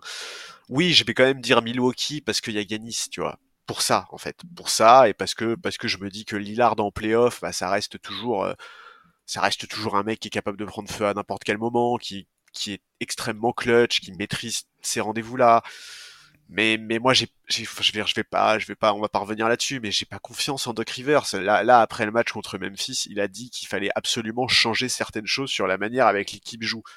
Eh, mais dépêche-toi mon gars il y a plus beaucoup de temps là. Il y a, plus beaucoup de temps là. Si tu veux vraiment changer le, style de, de, du jeu de jeu en profondeur il faut vraiment s'y mettre maintenant. Donc ouais, j'ai hâte de voir comment ça va évoluer. En l'état, ils sont pas du tout parmi les favoris pour le titre pour moi. En tout cas, s'il y, y, a un upset des Pacers sur les Bucks, je serais tellement heureux. T'imagines si les Bucks sont encore en train de virer un, un coach? Ah, je vais faire le podcast qu'on enregistre dans la foulée. J'ai un sourire jusqu'aux oreilles pendant. Ouais, c'est toi qui l'anime. Hein. je te file l'animation du truc. Mais bon, voilà, écoute, euh, ils ont pris Pat Beverley dans la volonté pour moi de provoquer une réaction dans ce groupe, on, sait très bien que c'est une grande gueule, que euh, avec ses adversaires comme avec ses coéquipiers, et d'ailleurs on l'a tout de suite vu à l'œuvre hein, sur le parquet et sur le banc, il n'hésite pas à donner de la voix, à bouger ses, partenaires, mais mais ça ça va pas suffire, ça, va pas suffire. Ouais, on verra ça. En 4 et 5, on a les Knicks et les Sixers. On a déjà beaucoup parlé des Knicks dans le podcast, donc j'invite les auditeurs à réécouter un petit peu ce qu'on a dit sur cette équipe qui, bah, là, enchaîne les blessures ils ont fait un bon coup à la trade deadline avec euh, Bogdanovic et Alec Burks qui rejoignent l'effectif. Mais là, Bogdanovic, toutefois, a manqué son, son, match parce que lui aussi a rejoint l'infirmerie. Enfin bref, c'est un peu n'importe quoi euh, ce qui se passe en ce moment à New York. Donc, sous couvert qu'ils ont un effectif au, complet, je pense que New York peut vraiment faire mal. Les Sixers, c'est compliqué pour moi de parler des Sixers parce que si Joel Embiid est pas là, bah c'est mort. Ah, ça, ça, change tout, ouais. C'est dead. Cependant, euh, bravo à Daryl Murray pour le pour faire avoir fait venir Buddy Hield. Il apporte quelque chose euh, dans l'absence de pendant l'absence de, de Donc euh, voilà, c'est cool. Et la victoire face à Cleveland le jour, elle était sympa. Euh, et franchement, il, est, il, était très très bon, Buddy. Ouais, Buddy, Donc, zéro match de en carrière. Hein. Ouais, ouais, bien sûr. Bah là, il va y aller, je pense. Ah bah oui, j'espère pour lui, oui. Sauf s'il dégringole à ce point, mais ce qui est pas impossible. Hein. Les, les, le hit qui est septième, ils sont à, ils sont quoi? 2,5 matchs derrière. C'est rien. Hein. Non, c'est pas rien du tout. C'est pas grand chose. Et, vu euh, le rythme, enfin, ils sont 3 victoires, 7 défaites sur les 10 derniers, les, Sixers. Donc c'est pas, c'est pas, c'est pas folichon. Donc on verra bien, on verra bien les Sixers, mais ouais, je sais pas. T'as envie de dire quelque chose sur les Knicks ou les Sixers? Enfin, les Knicks, comme j'ai dit, on en a déjà parlé beaucoup. Euh, les Sixers, je sais pas. Écoute, la seule chose que j'espère, c'est qu'Embiid sera là, et je vais même te dire autre chose. Euh, j'espère aussi que Mitchell Robinson sera là pour les Knicks. Mais euh, mais non, qu'est-ce que je sais pas. Je... En fait, en fait, Philadelphie, c'est trop compliqué de se projeter. C'est deux équipes différentes avec ou sans Embiid. On est d'accord. C'est trop c'est trop dur. Donc euh, il n'y a plus aucune ambition si Embiid n'est pas là. Je suis désolé. Ah. Même si Embiid revient à 50%, très franchement, hein, je, moi je vais être tout à fait clair avec euh, tout le monde euh, maintenant tout de suite. Je suis pour qu'Embiid ne revienne pas. Je veux pas que ce mec. il faut bien comprendre que son retour peut causer des dommages euh, sérieux, pas qu'en termes de blessures pour la saison ou les saisons à venir. Pour la suite de sa carrière. Pour la suite de son existence. Ouais, pour la suite de sa vie, on parle d'un mec qui mesure 2m15, qui pèse un certain poids et qui demain euh, pourrait avoir un genou totalement euh, ratatiné, et puis pouvoir courir, marcher ou jouer avec son gosse. Enfin, je sais pas. Enfin, il y a un moment, euh, ça me semble un peu égoïste de, de, de vouloir dire ah tiens vivement que j'espère qu'Ambit va revenir. Ouais, mais bon, pas au dépend de sa santé euh, directe, tu vois. Non, ça c'est sûr. Après, Daryl Morel s'est exprimé très récemment. Il a dit qu'il était très optimiste quant au fait de, de voir le retour d'Embiid. Alors après, est-ce qu'il a dit ça Est-ce que c'est de la méthode Coué ou un message un message Moi, tout ce que, moi, tout ce que je veux, c'est qu'on précipite pas le retour de ce mec-là. Point barre. Que qui qu revienne pas pour aller se faire, euh, pour aller empirer les choses encore, quoi. Non. Tu vois? Je suis d'accord. Je suis d'accord, mais tu te rends compte qu'il y a quand même un monde, parce que là, euh, les, écarts sont vraiment pas très grands, et, New York, ils ont beaucoup beaucoup de blessés, mais les blessés vont revenir. Et il y a quand même un monde où on a un premier tour de playoff entre les Bucks et les Sixers, quoi. Ouais. Si tu te rends compte, enfin, si on nous avait Je dit ça au début de la saison, c'est, c'est, c'est- enfin au premier tour, c'est, ouais, je trouve ça fou. Mais euh, écoute, pas grand chose à dire. Effectivement, les Knicks, on en a parlé énormément. Pour moi, si cette équipe est au complet, euh, elle aura pas de difficulté à se, à se débarrasser des Sixers, surtout si Embiid n'est pas là. Ouais. Moi, je rêve de revoir un hit Bucks personnellement au premier tour. je, suis- nostalgique peut-être, mais, mais voilà. Et un, Knicks Pacers aussi, ça me plairait bien. Rien que pour la, de la, la dimension historique du truc. Ouais, c'est. Euh, Ouais, sympa.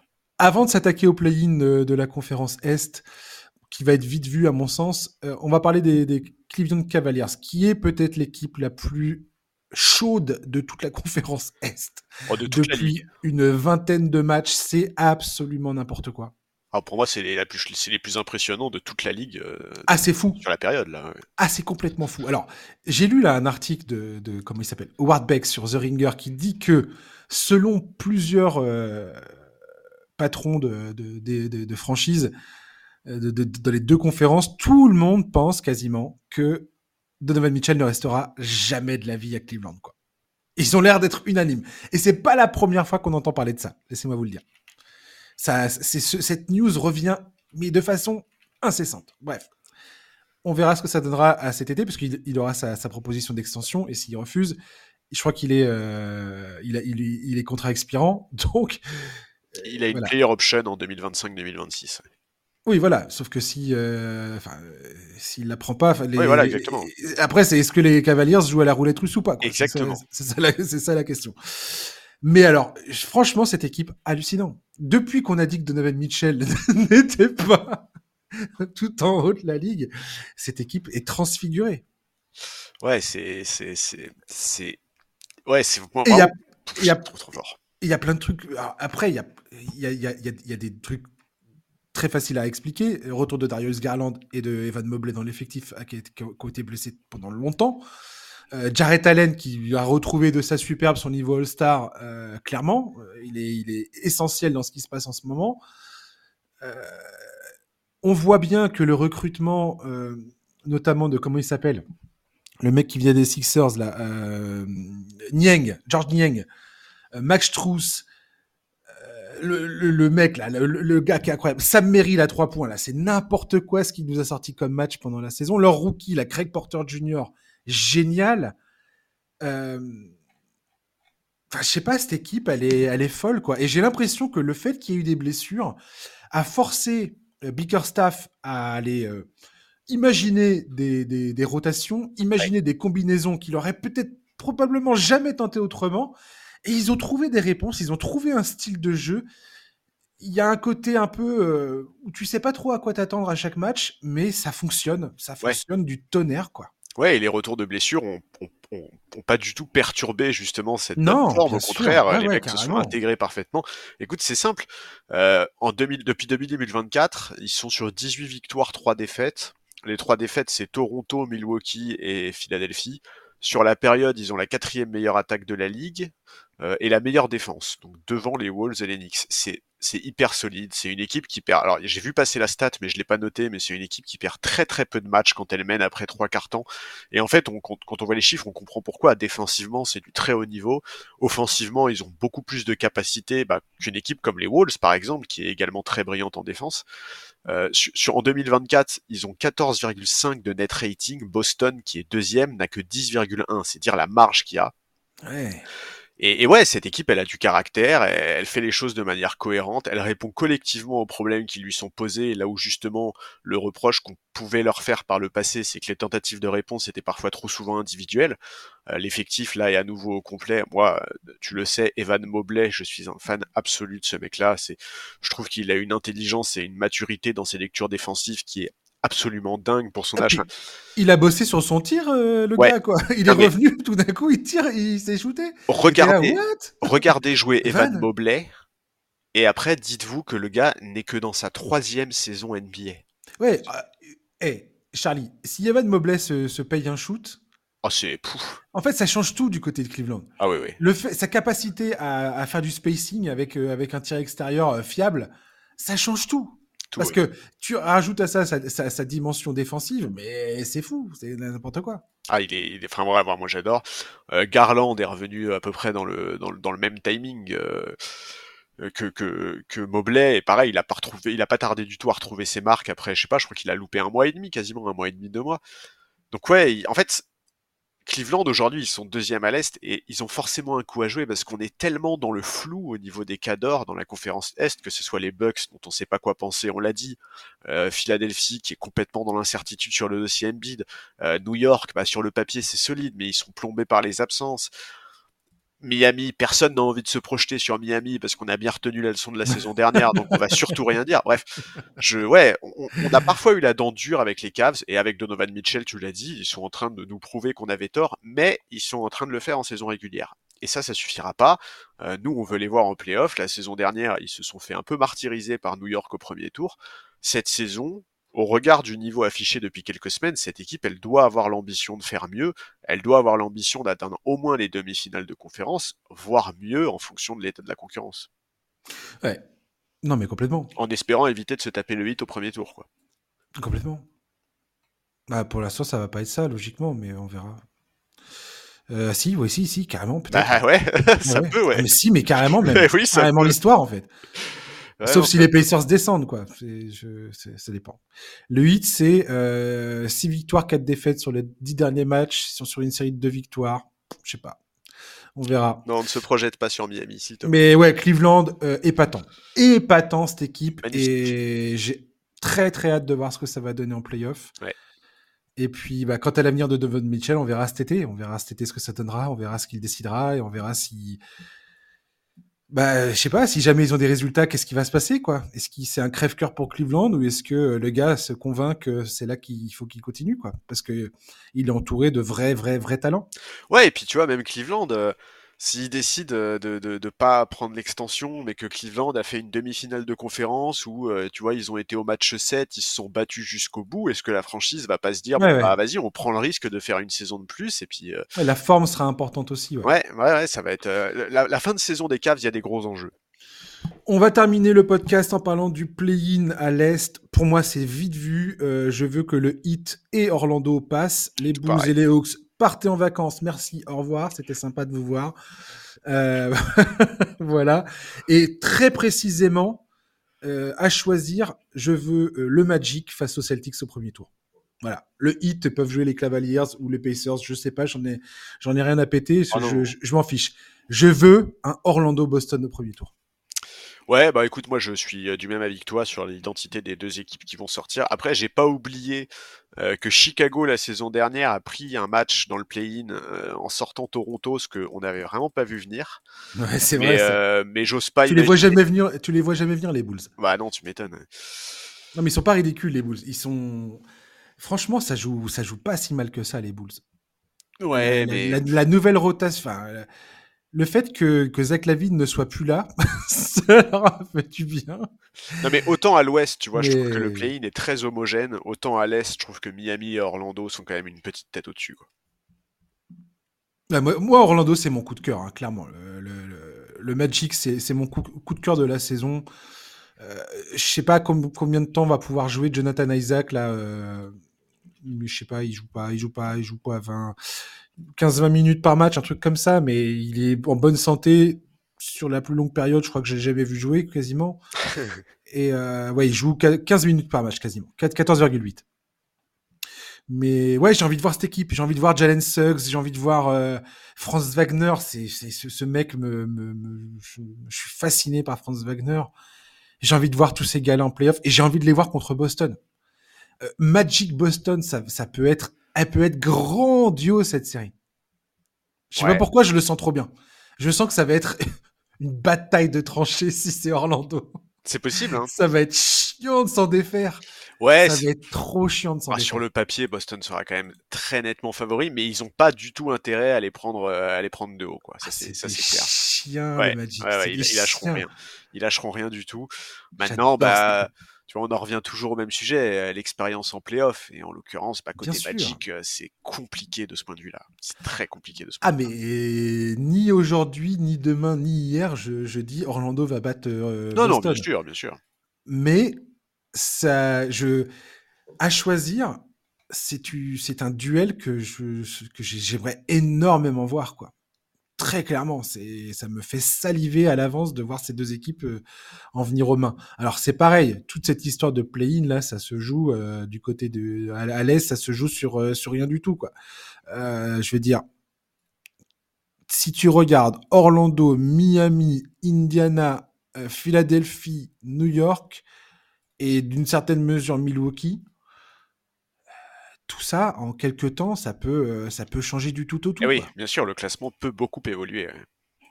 Ça dépend. Euh, ça... Tiens, je vais regarder. Tiens, euh, pendant que tu réagis à Orlando ou je ne sais quoi, je vais regarder la force, la comment dire, la difficulté du des, du, des, des comment dire, des calendriers? Des calendriers, ouais.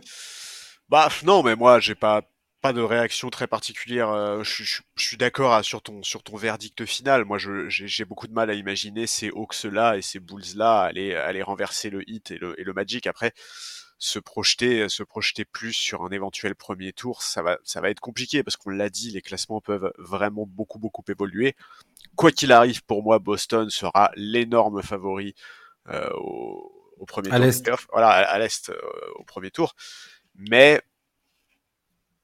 mais tu vois, si Miami finit septième, un premier tour entre les Cavs par exemple et le Heat, c'est compliqué de faire un pronostic pour moi. C'est vraiment très compliqué de faire un pronostic pour moi. Et ce, alors que on vient de chanter les louanges des Cavs depuis euh, pendant 10 minutes, tu vois. Parce que parce qu'aujourd'hui, le Heat en playoff, mais, personne n'a envie de les jouer. C'est une formule qu'on dit beaucoup pour beaucoup mmh. d'équipes, mais mais c'est plus vrai pour Miami que pour aucune autre équipe. Personne. Personne. Euh, j'ai la réponse, on va terminer là-dessus. Dans la difficulté du calendrier restant, Orlando a le calendrier le moins compliqué de toute la ligue. Oh, sympa. Miami est 27e dans cette histoire. Je vais vous donner l'ordre, tiens. Plus facile, du plus facile au plus compliqué. T'as Orlando, Brooklyn, Boston, Miami, Memphis, Golden State, OKC, Denver, Toronto, Dallas, Minnesota, Indiana, Houston, Chicago, Atlanta, Cleveland, New York, Detroit, New Orleans, Washington, Lakers, Sixers, Sacramento, Clippers, Portland, Charlotte, Utah, Milwaukee, San Antonio et Phoenix, qui a le, le plus compliqué. Ah, ça c'est une donnée qui est très intéressante. Phoenix et Milwaukee ont le, calendrier euh, le plus compliqué parmi les, les, les équipes euh, qui prétendent, enfin qui, qui, vont qui vont en playoff. Quoi. Et c'est une, une donnée qui est très importante parce qu'on le rappelle, les Suns ils sont qu'à une victoire du play-in, enfin qu'à une défaite du play-in plutôt. Et les Bucks peuvent dégringoler beaucoup plus euh, sévèrement qu'on ne le pense. Ouais, tout à fait. Eh non, moi de toute façon je te dis, hein, pour moi les Bucks, euh, ils sont aujourd'hui s'ils sont troisième, c'est parce que il y a, y a, pas Embiid et parce qu'il y a des blessés à New York. Hein. Sinon pour moi ils seraient déjà cinquième. Grosso modo, Miami et Orlando sont quand même alors qu'il est euh, Atlanta et Chicago, ils sont 16e et 17e en, en termes de, de, de, de difficulté de, calendrier restant. Donc euh, voilà, Miami et Orlando, ça, ne tient qu'à eux d'y parvenir. quoi. Voilà, je suis désolé pour les fans des Hawks et des Bulls. Je, je préfère euh, le Magic et, le Heat. Oui, et puis, euh, et puis non, mais même quand on voit ce qui se passe sur le parquet, ça semble quand même plus cohérent de les voir eux sortir du play-in.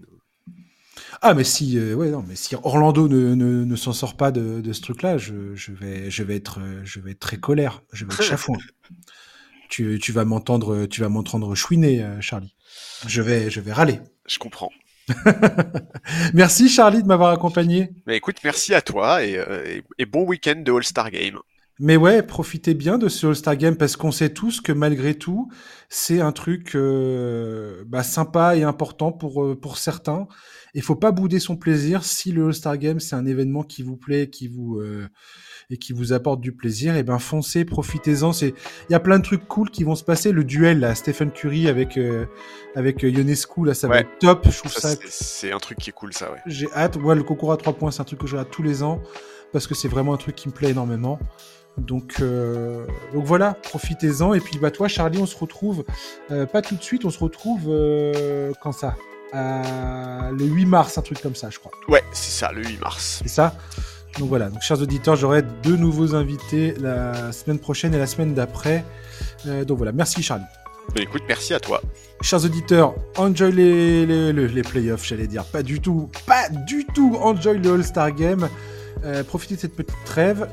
Et puis on se retrouve la semaine prochaine pour un nouveau numéro du podcast NBA Corner. Ciao, bye bye